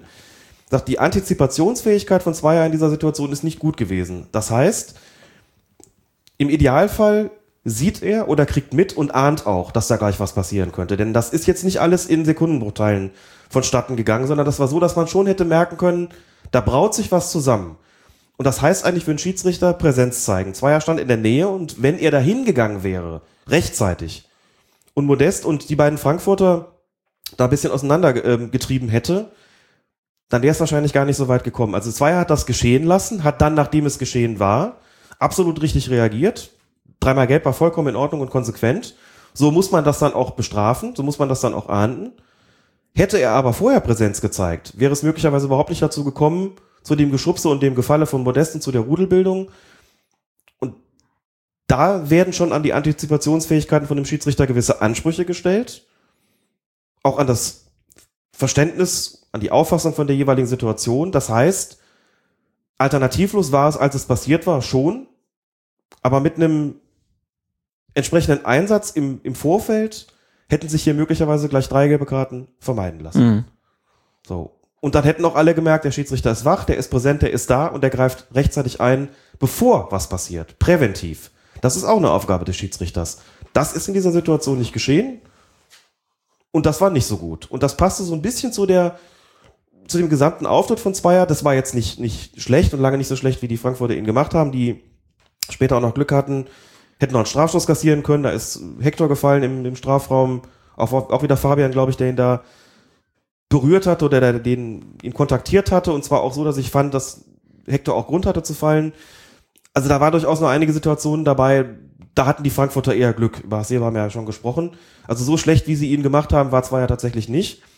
Aber es fehlte auch so ein bisschen das gewisse Etwas, was er sonst aus meiner Sicht häufig hat. Mhm. Gerade so im Umgang mit den Spielern, gerade in der Antizipation, gerade auch in der ganzen Linie, in der, in der Auffassung vom Spiel, in der Einschätzung des Spielcharakters, in dem, was er dann auch vorgibt. Das ist diesmal nicht so gut gewesen und das hat sich aufs Spiel dann auch nicht so gut ausgewirkt. Also es ist dann hektischer gewesen, als es hätte sein müssen. Es waren am Schluss dann auch letztlich mehr persönliche Strafen, mehr gelbe Karten, als unbedingt nötig waren, muss ich sagen. Und das ist dann auch eher Tendenz durchwachsen, fand ich zumindest. Ja. Ja. Ärgerlich auf jeden Fall, dass der Modest sich da dann Mhm. so hingelegt hat. Apropos hinlegen. Wir haben eine schöne Wortneuschöpfung. Kommen damit zum DFB-Pokal und die Wortneuschöpfung, die kommt vom Trainer des VfL Bochum. Hört mal genau zu.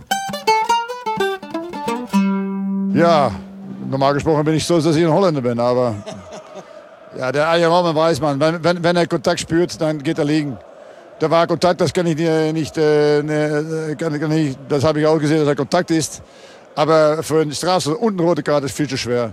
Ja, in meiner Aussicht es ein Schwalbe. Ja, da ist Kontakt, aber der hat den Ball zu weit weggespielt, das hat er auch gesehen und dann geht er liegen. Das weiß jeder von oben. Von mir war es kein Elfmeter und, und keine rote Karte. Und wenn er dann, äh, und wenn er dann äh, der Elfmeter geht, dann kann er mit, äh, mit Gelb vor, vorstehen. Weil er spielt den Ball zu weit für sich raus. Ja, das ist nie eine richtige Chance gewesen. Aber klar. Dann geht er liegen. Fantastisch. Besser kann man das gar nicht mehr umschreiben. Ein Robben macht keine Schwalben, ein Robben geht liegen. Das ist doch großartig, oder? mein neuer Lieblingsneologismus.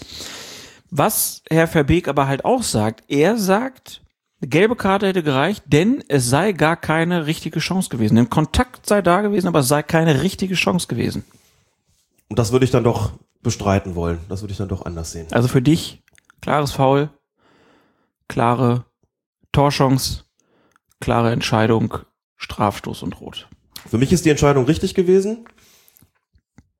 wenn man sich die Szene nochmal anschaut, wird man sehen, dass Jan Schimonek, der Spieler vom VfL Bochum, der dann den Platzverweis kassiert hat, Ian Robben kurz aufs Sprunggelenk steigt. Das genügt dann auch wirklich für einen Foul. Steigt. Hm. Tritt. Oh. Nee, ist weniger. Aber er tritt ihn von oben, auf, von oben aufs Sprunggelenk. Ja, naja. So, und das genügt dann durchaus für einen Foul. Also da zu fallen ist dann schon, schon okay. Ob man so fallen muss, wie Ian Robben fällt, sei mal dahingestellt. Das ist schon große Kunst. Das ist dann schon auch große Kunst, klar. Ändert aber nichts daran, dass die Entscheidung richtig ist, dass es ein Foulspiel gewesen ist. Und ich habe hier auch die Verhinderung einer klaren Torchance gesehen. Mhm. Hab dann noch mit, äh, mit Leuten darüber diskutiert, muss man dafür nicht in Ballbesitz sein? Das ist äh, natürlich ein Argument, ist der Ballbesitz, aber es gibt natürlich auch, ist natürlich auch Situationen vorstellbar, sind Situationen vorstellbar, wo man nicht im Ballbesitz ist und wo trotzdem die hundertprozentige Torchance verhindert wird. Das extremste Beispiel ist natürlich, klar, wenn einer frei vor der Kiste steht aus drei Metern und wird dann irgendwie umgeschubst, während der Ball unterwegs ist, ist natürlich eine klare Torchance verhindert worden. Und in dem konkreten Fall hat Robben den Ball so zugespielt bekommen, dass es für ihn ein leichtes gewesen wäre, den kontrolliert anzunehmen. Es war auch kein anderer Bochumer mehr in der Nähe, der ihn hätte erlaufen können. Insofern war der Ballbesitz, den hat er vielleicht nicht unmittelbar gehabt, aber es kann kein Zweifel daran geben, dass er den gehabt hätte. Der war in zentraler Position, er wäre durch gewesen, nur noch den Torwart vor sich, das ist eine klare Torchance. Und dann muss da auch rot kommen. Da gibt es halt keinen Spielraum für den Schiedsrichter. Die Diskussionen, ob es da nicht auch gelb tut, sind unnötig. Natürlich sieht's immer oder wirkt's immer schlimmer, wenn jemand wegen etwas ungeschickten oder kleinen Aktionen vom Platz fliegt, wo alle dann sagen, oh, wegen dem bisschen gleich rot, als wenn klar zu erkennen ist, da handelt jemand vorsätzlich, ne, indem er zum Beispiel einen davonlaufenden Spieler am Trikot festhält. Wo alle sagen, natürlich, der wollte auch nichts anderes als die Torchance verhindern, der andere hat doch vielleicht versucht, den Ball oder den irgendwie ist unglücklich gelaufen, ja mag sein, spielt aber keine Rolle. Nach den derzeit gültigen Spielregeln, da kommt es darauf an, wird eine klare Torchance verhindert, ja oder nein? Wenn ja, ist die rote Karte auszupacken und wenn nein, dann können wir über eine Verwarnung verhandeln. Oder über was auch immer. Oder über gar nichts. Aber hier ist der Spielraum nicht gegeben. Da gibt's, gab's Vorschläge, die wir jetzt auch bekommen haben, ob man da nicht eben gucken soll, nur bei Vorsatz rot und ansonsten nicht. Das verlagert das Problem aber dann wieder auf den Schiedsrichter, der dann in der Situation ja nicht nur sich entscheiden muss, sehe ich eine klare Torchance und deren Verhinderung, sondern der sich auch entscheiden muss, ist das jetzt Vorsatz gewesen oder einfach nur ein unglücklicher Zufall. Aber gut, das wollen die Schiedsrichter ja scheinbar. Kircher, Stein, äh, ähm, Steinhaus haben sich ja dafür ausgesprochen, dass man das abschafft und sie wollen es lieber ein bisschen in ihrer Hand haben, glaube ich. Ja, in ihrer Hand haben oder das vielleicht auf den Strafraum begrenzen, dass man halt sagt, äh, also nicht im, andersrum, natürlich auf außerhalb des Strafraums begrenzen, sprich Platzverweis nur, wenn so ein Foul im äh, außerhalb des Strafraums passiert. Kein Platzverweis im Gut, aber das- Strafraum, da das- gibt's ja unterschiedliche Modelle, Ja, sowas ja klar. Wo ich da immer noch sage, ich, ich glaube, dass dann wird auch wieder mehr geholzt. Ja. Ja, wir sind uns da ja einig. Ich Ja. finde das gar keine gute Idee und wir haben da schon mal drüber gesprochen. Meine auch, das sollte man äh, da nicht verändern, auch wenn es eben viele sagen. Ganz kurz nochmal, weil auch die Frage häufiger kam. Viele gesagt haben, ja, Robben mag da gefault worden sein, aber er ist auch theatralisch gefallen und da kam dann vielfach die Frage, hätte man da auch Robben trotzdem eine gelbe Karte zeigen können? Das hatten wir schon mal. Echt? Ja, die Frage ist schon mal gestellt worden. Kann man, nicht das, trotz, kann man das nicht trotzdem machen? Weil, äh, wie du fällst, gelbe Karte. So, genau. Also einfach um deutlich zu machen, ja, ich habe einen Foul gesehen, aber die Unsportlichkeit besteht dann im theatralischen Fallen sozusagen und dafür zeige ich dann auch noch gelb. Mhm. Das geht nicht, das muss man klar sagen, das ist auch nicht sinnvoll aus verschiedenen Gründen. Wenn jemand gefault worden ist, dann ist der gefault worden. Wie der dann fällt, ist erstmal zweitrangig. Und ganz einfach deshalb, weil das Foul einfach passiert ist. Und die Unsportlichkeit, die normalerweise mit einer gelben Karte geahndet wird bei einer Schwalbe, besteht ja darin, dass der Schiedsrichter getäuscht werden soll. Wenn ich aber gefault werde und Grund habe zu fallen, dann täusche ich den Schiedsrichter nicht dadurch, indem ich besonders auffällig falle. Es ist ja keine Täuschung mehr. Doch, die Täuschung könnte darin bestehen, dass ich sage, so wie ich falle, signalisiere ich dem Schiedsrichter eine schwerere, äh, ein schwereres Vergehen. Ein schwereres Vergehen nicht unbedingt. Ich signalisiere zunächst mal, dass ich überhaupt gefault worden bin. Er soll ja auf Strafstoß entscheiden. Das ist ja das. das nee, aber jetzt nehmen wir davon, gehen wir mal von dieser Situation ein bisschen weg und denken uns einfach ein Foul im Mittelfeld. Und wenn einer dann wie von der Tarantel gestochen aufschreit und hinfällt, Mhm. dann kann der Schiedsrichter denken, oh, der wurde aber viel schlimmer getroffen, als er vielleicht eigentlich wirklich getroffen wurde. Also könnte da auch eine Täuschung mit. Da reden wir dann ja schon, okay, da reden wir dann natürlich darüber, um eine Form von Simulation, um das Foul härter aussehen zu lassen. Ne? Ich Ja, war jetzt erstmal dabei, äh, bei der Situation, wie es ist bei einer, bei der Notbremse oder überhaupt bei einem bei Strafstoßsituationen, wo das jetzt gar nicht um die Schwere des Fouls geht, sondern um die, um die Frage Foul oder nicht. Und wenn ich gefoult worden bin und trotzdem spektakulär falle, begehe ich kein Täuschungsmanöver, führe ich kein Täuschungsmanöver aus. Insofern ist da keine, kann man da keine gelbe Karte geben, denn für die Theatralik an sich ist die gelbe Karte noch nicht vorgesehen. Es muss schon auch eine unsportliche Täuschung damit verbunden sein. Anders sieht es zum Beispiel aus bei so einer Geschichte wie, wie mit, mit Modest. Da haben die beiden Frankfurter eine Verwarnung bekommen. Modest aber auch. Wofür hat Modest denn die Verwarnung bekommen? Ich meine, der hat sich da so ein bisschen gekabbelt mit den beiden Frankfurtern, das für sich genommen wäre aber noch nicht wirklich verwarnungswürdig gewesen. Der hat die schon deshalb bekommen, weil er sich da wie, wie so ein Irrer am Boden gewälzt hat und als ob er da vom Blitz getroffen worden wäre. Und ich bin mir sicher, dass es die Verwarnung schon für diese unsportliche Simulation da gegeben hat, denn nichts anderes ist es ja gewesen. Bei Robben liegt aber keine eigentliche Simulation vor, denn das Foul hat ja realiter stattgefunden. Abgesehen davon wäre es auch schwer zu verkaufen nach außen, muss man sagen, wenn ich nehmen wir die Konstellation nochmal, den Bochumer vom Platz stelle, Notbremse, zeige auf den Punkt und dann noch Robben die gelbe Karte zeige. Selbst wenn ich als Zuschauer das theoretische Wissen habe, dass es sowas geben kann, stehen doch alle da und fragen sich, was ist das denn jetzt? Ja, ist er jetzt gefault worden oder hat jetzt eine Schwalbe gemacht? Und wenn beides, wieso gibt's dann, wieso gibt's jetzt dann den, den, den Strafstoß für die Bayern und wieso gibt's nicht irgendwie einen indirekten für Bochum? Also was ist das jetzt hier, das Ganze? Das kann man nicht bringen. Da muss man schon eine klare Entscheidung treffen.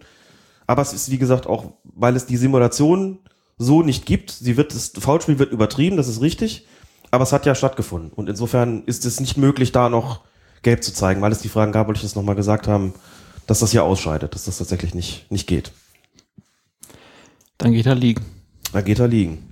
Kommen wir zu Bayer Leverkusen gegen Werder Bremen. Ein äh, weiteres Spiel im DFB-Pokal. Viertelfinale hatten wir, ne? Jo.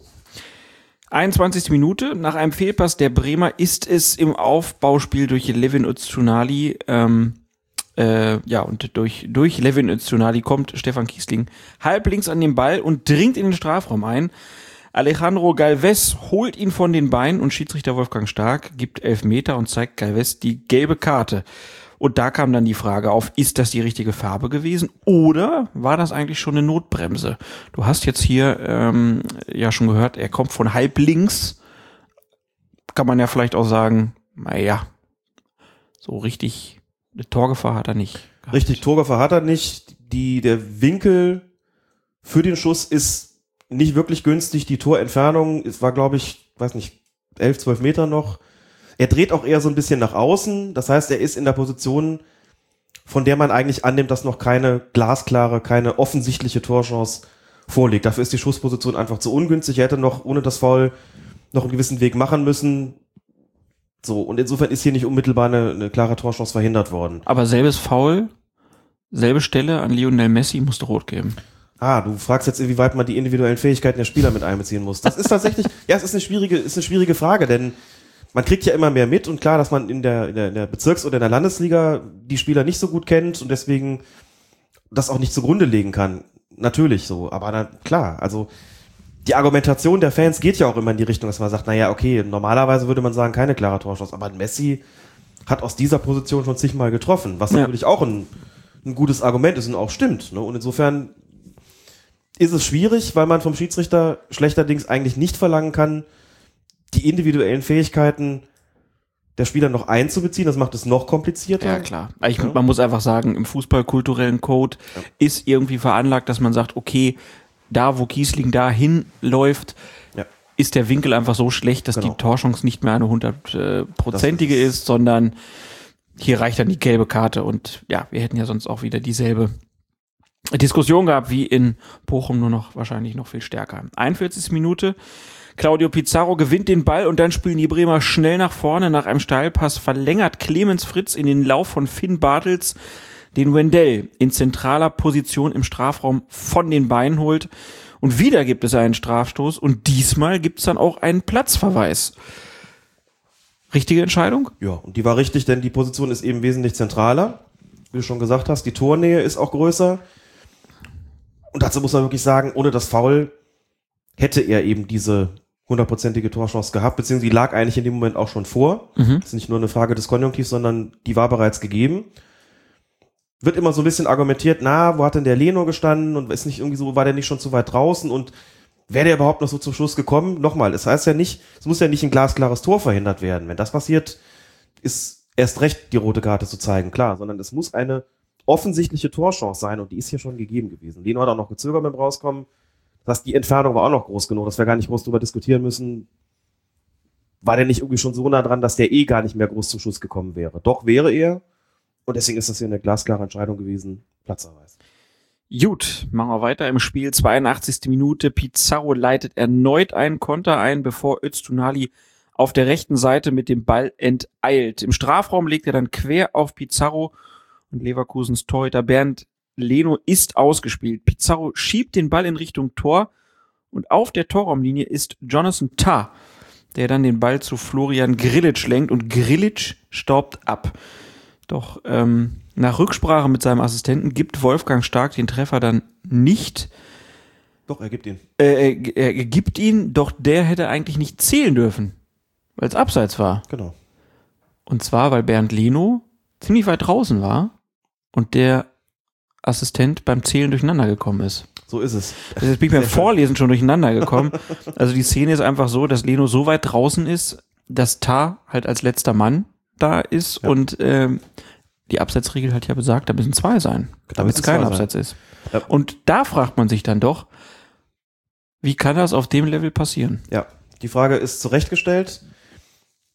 Ich kann nur noch mal sagen, es widerspricht den Sehgewohnheiten schon sehr stark, wenn der Torwart nicht mehr der sogenannte letzte Mann ist. Denn das bist du gewöhnt und in geschätzten wahrscheinlich 99,5 Prozent der Fälle guckst du auf den letzten Feldspieler, auf den letzten wirklich Feldspieler, Verteidiger. Ne?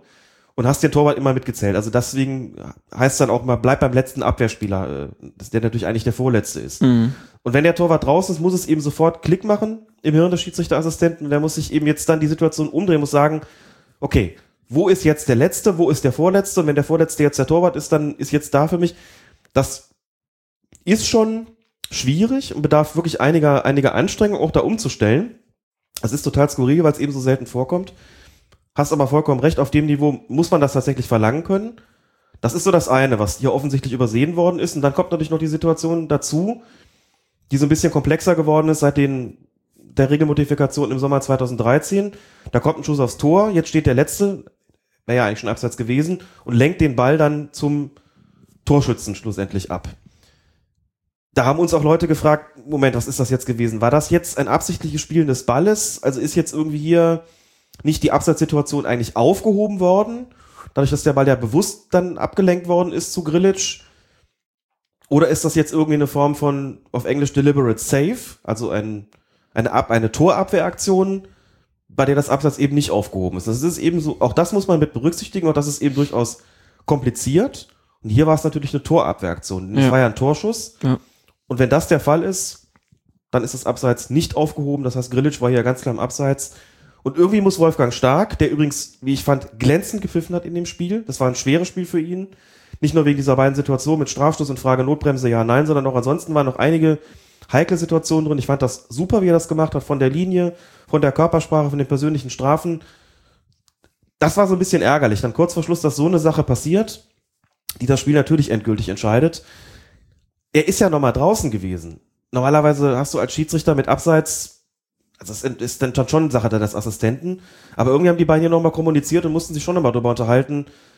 Hier war irgendwas komisch. Leno war Mhm. draußen, bist du ganz sicher, dass da doch was war? Irgendwie sowas muss da gelaufen sein und dann irgendwie doch, ich habe da wirklich vor der Fern vom Fernseher gesessen und losgelöst von jeder Sympathie für eine der beiden Mannschaften gedacht, als sie sich unterhalten haben, komm, gib, nimm das Tor zurück. Dann ist wirklich auch das Sahnehäubchen noch oben drauf.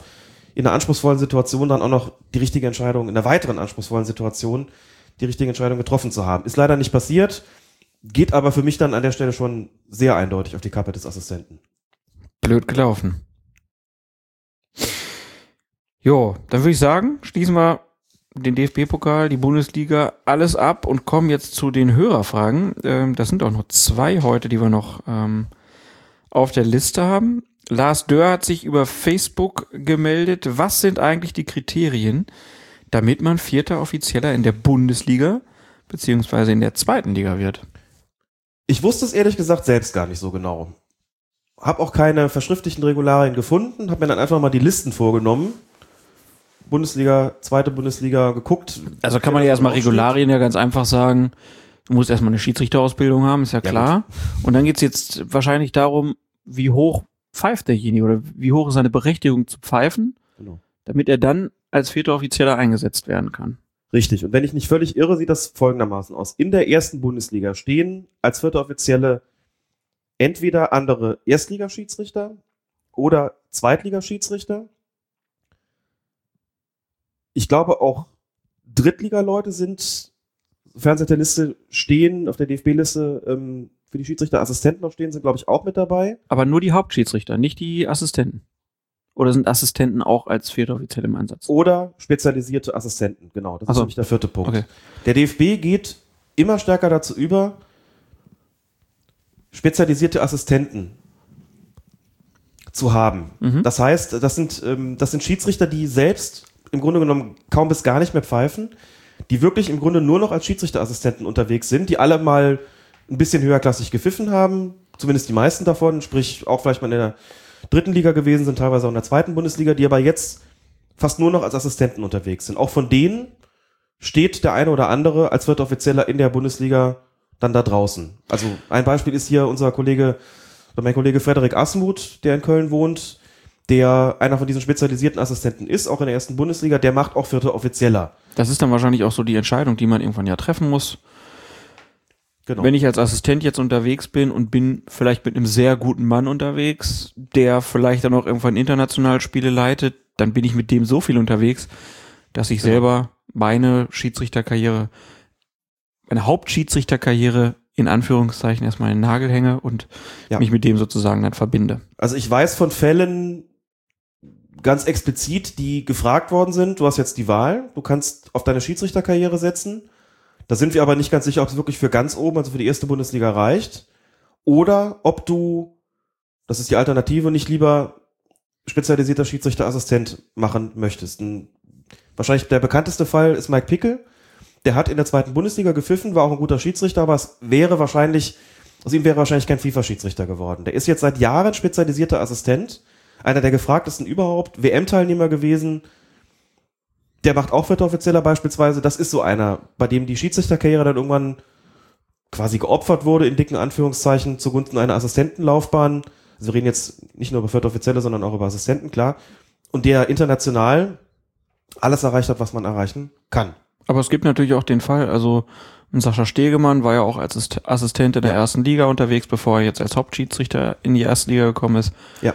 Kienhöfer war, meine ich, im Team von Helmut Krug Richtig. zum Beispiel, ist ja auch noch dann lange Schiedsrichter gewesen. Also sowas gibt's halt auch, ne, dass Leute in der dritten, zweiten Liga pfeifen, Assistent in der ersten Liga sind und dann trotzdem auch noch den persönlichen Aufstieg zum Hauptschiedsrichter in der ersten Liga schaffen.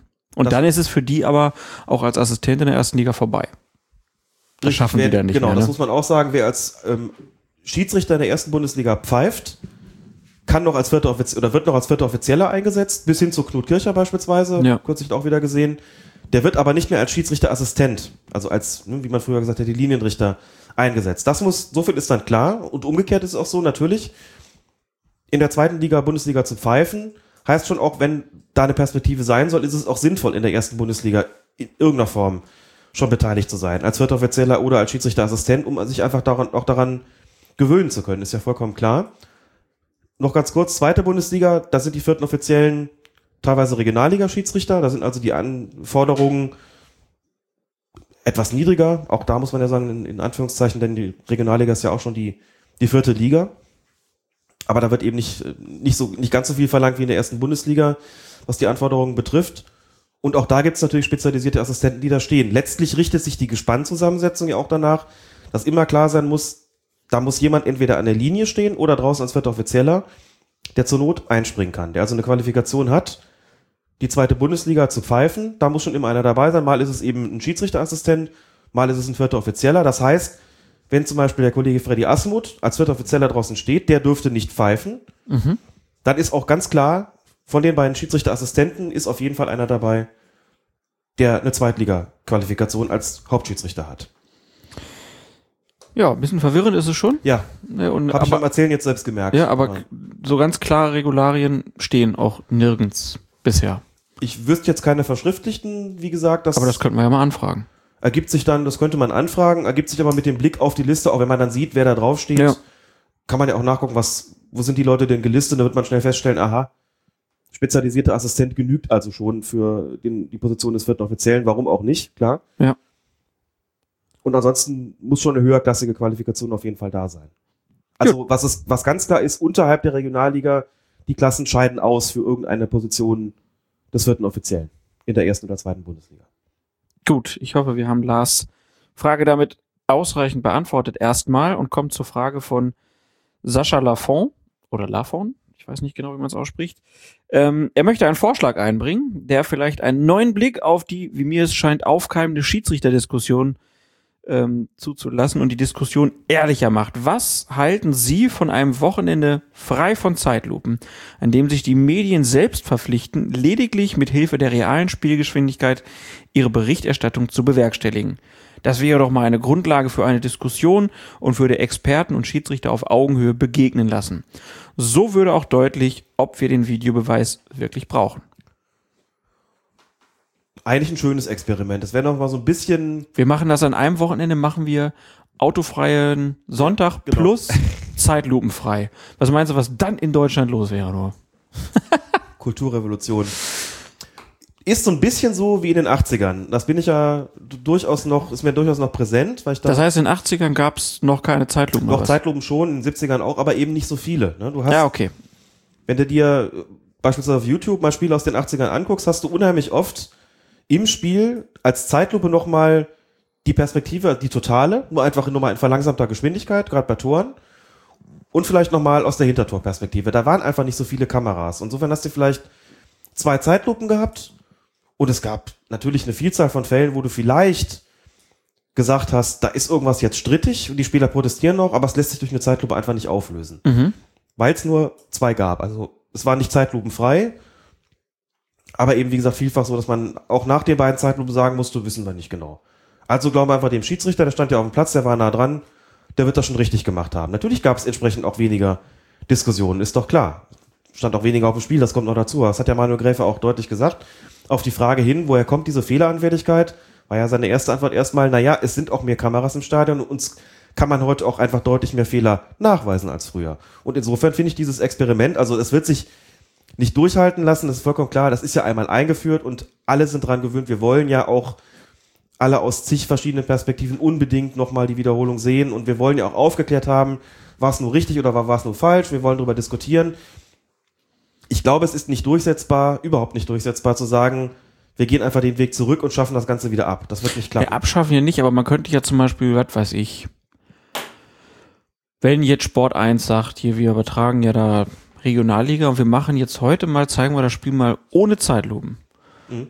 So, und dann gucken wir mal alle drauf, wie wir so ohne das entschieden hätten. Und dann kann man das ja irgendwann später auch ruhig nochmal auflösen.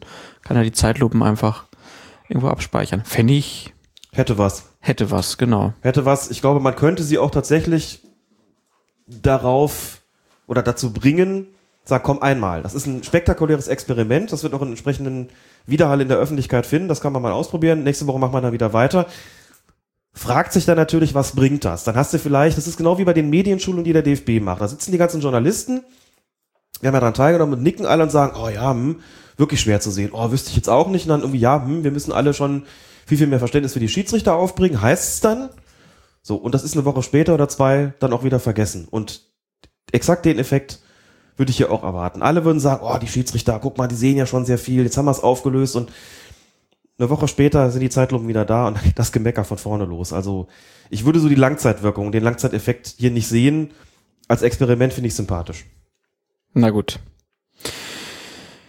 Trotzdem vielen Dank für diesen Vorschlag, Sascha. Und dann hat sich nach unserer letzten Folge Patrick gemeldet in der Kommentarspalte auf fokusfußball.de. Und wir hatten ja drüber gesprochen, ob auch Schiedsrichter manchmal nach dem Spiel einen Ball mitnehmen. Und Patrick, der hat da was ziemlich Wunderbares rausgefunden. Er schreibt nämlich, legendär war für mich Pierluigi Collina. Recht bekannter Schiedsrichter. Der hat nämlich beim WM-Finale 2002, 2002 scheinbar darauf gewartet, auf den richtigen Moment gewartet, das Spiel abzupfeifen und den Ball, den hat er dann einfach genommen. Also der muss dann irgendwie vor ihm lang gelaufen sein gerade, hat er abgepfiffen, hat sich den Ball gepackt und hat diesen Ball dann auch bei der Ehrung dann dabei gehabt und hat ihn wahrscheinlich behalten. Sein WM-Finalball. Ganz genau. Wusste ich nicht mehr. Er hat uns Links zu den ja Fotos nicht- geschickt und Ja. Videos und man sieht das dann auch und es ist vollkommen klar, okay, so ist es gewesen. Hatte ich überhaupt nicht mehr im Kopf, wo ich mich ja schon für Pierluigi Collina interessiere. Nein, also sehr nettes Beispiel, also dann auch noch ausgerechnet unser Namensgeber. Namensgeber, Namenspatron. Namenspatron, ja genau. derjenige gewesen, der tatsächlich auch einen Ball aus dem WM-Finale dann noch mit nach Hause genommen hat. Da haben wir unser Beispiel, nach dem wir gesucht haben. Passiert nicht nur in der Oberliga. Sondern auch mal mit Absicht. Sondern auch mal und mit Absicht. Ohne Alkohol. Ja, genau. Das war eine schöne Geschichte. Gut, dann kommen wir zur Widmung und wir wollen diese Folge mal all den Schiedsrichtern widmen, die jetzt gerade ihre ja, ihre Kurse gemacht haben und ihre Prüfungen gemacht haben und jetzt das erste Mal Schiedsrichter sind. Und du hast jetzt noch eine ganz persönlich ähm, einen Kandidaten, dem du beglückwünschen möchtest, denn er hat eine ganz besondere Leistung in Hamburg vollbracht. Genau, unser lieber Kollege und Freund, der Übersteiger. Ja, also der Übersteiger ist sein, sein Twitter-Handle, Sein Twitter-Handle. ne? bezieht sich ja auf diese auf dieses Fanzine in Hamburg. Ja, der liebe Mike. Der liebe Mike. Vom Millanton. Hat tatsächlich den Schiedsrichterkurs absolviert, hat die Prüfung gemacht, ist mit Jahrgangsbester geworden. Wozu wir ihm ganz herzlich gratulieren. Und natürlich hoffen, dass wir das eine oder andere dazu beitragen konnten, nämlich dahingehend, dass ihm schon ein paar Sachen bekannt vorgekommen sind und dass er deshalb gut vorbereitet in diesen Kurs gegangen ist. Also bis Regel 14 brauchte der nichts lernen.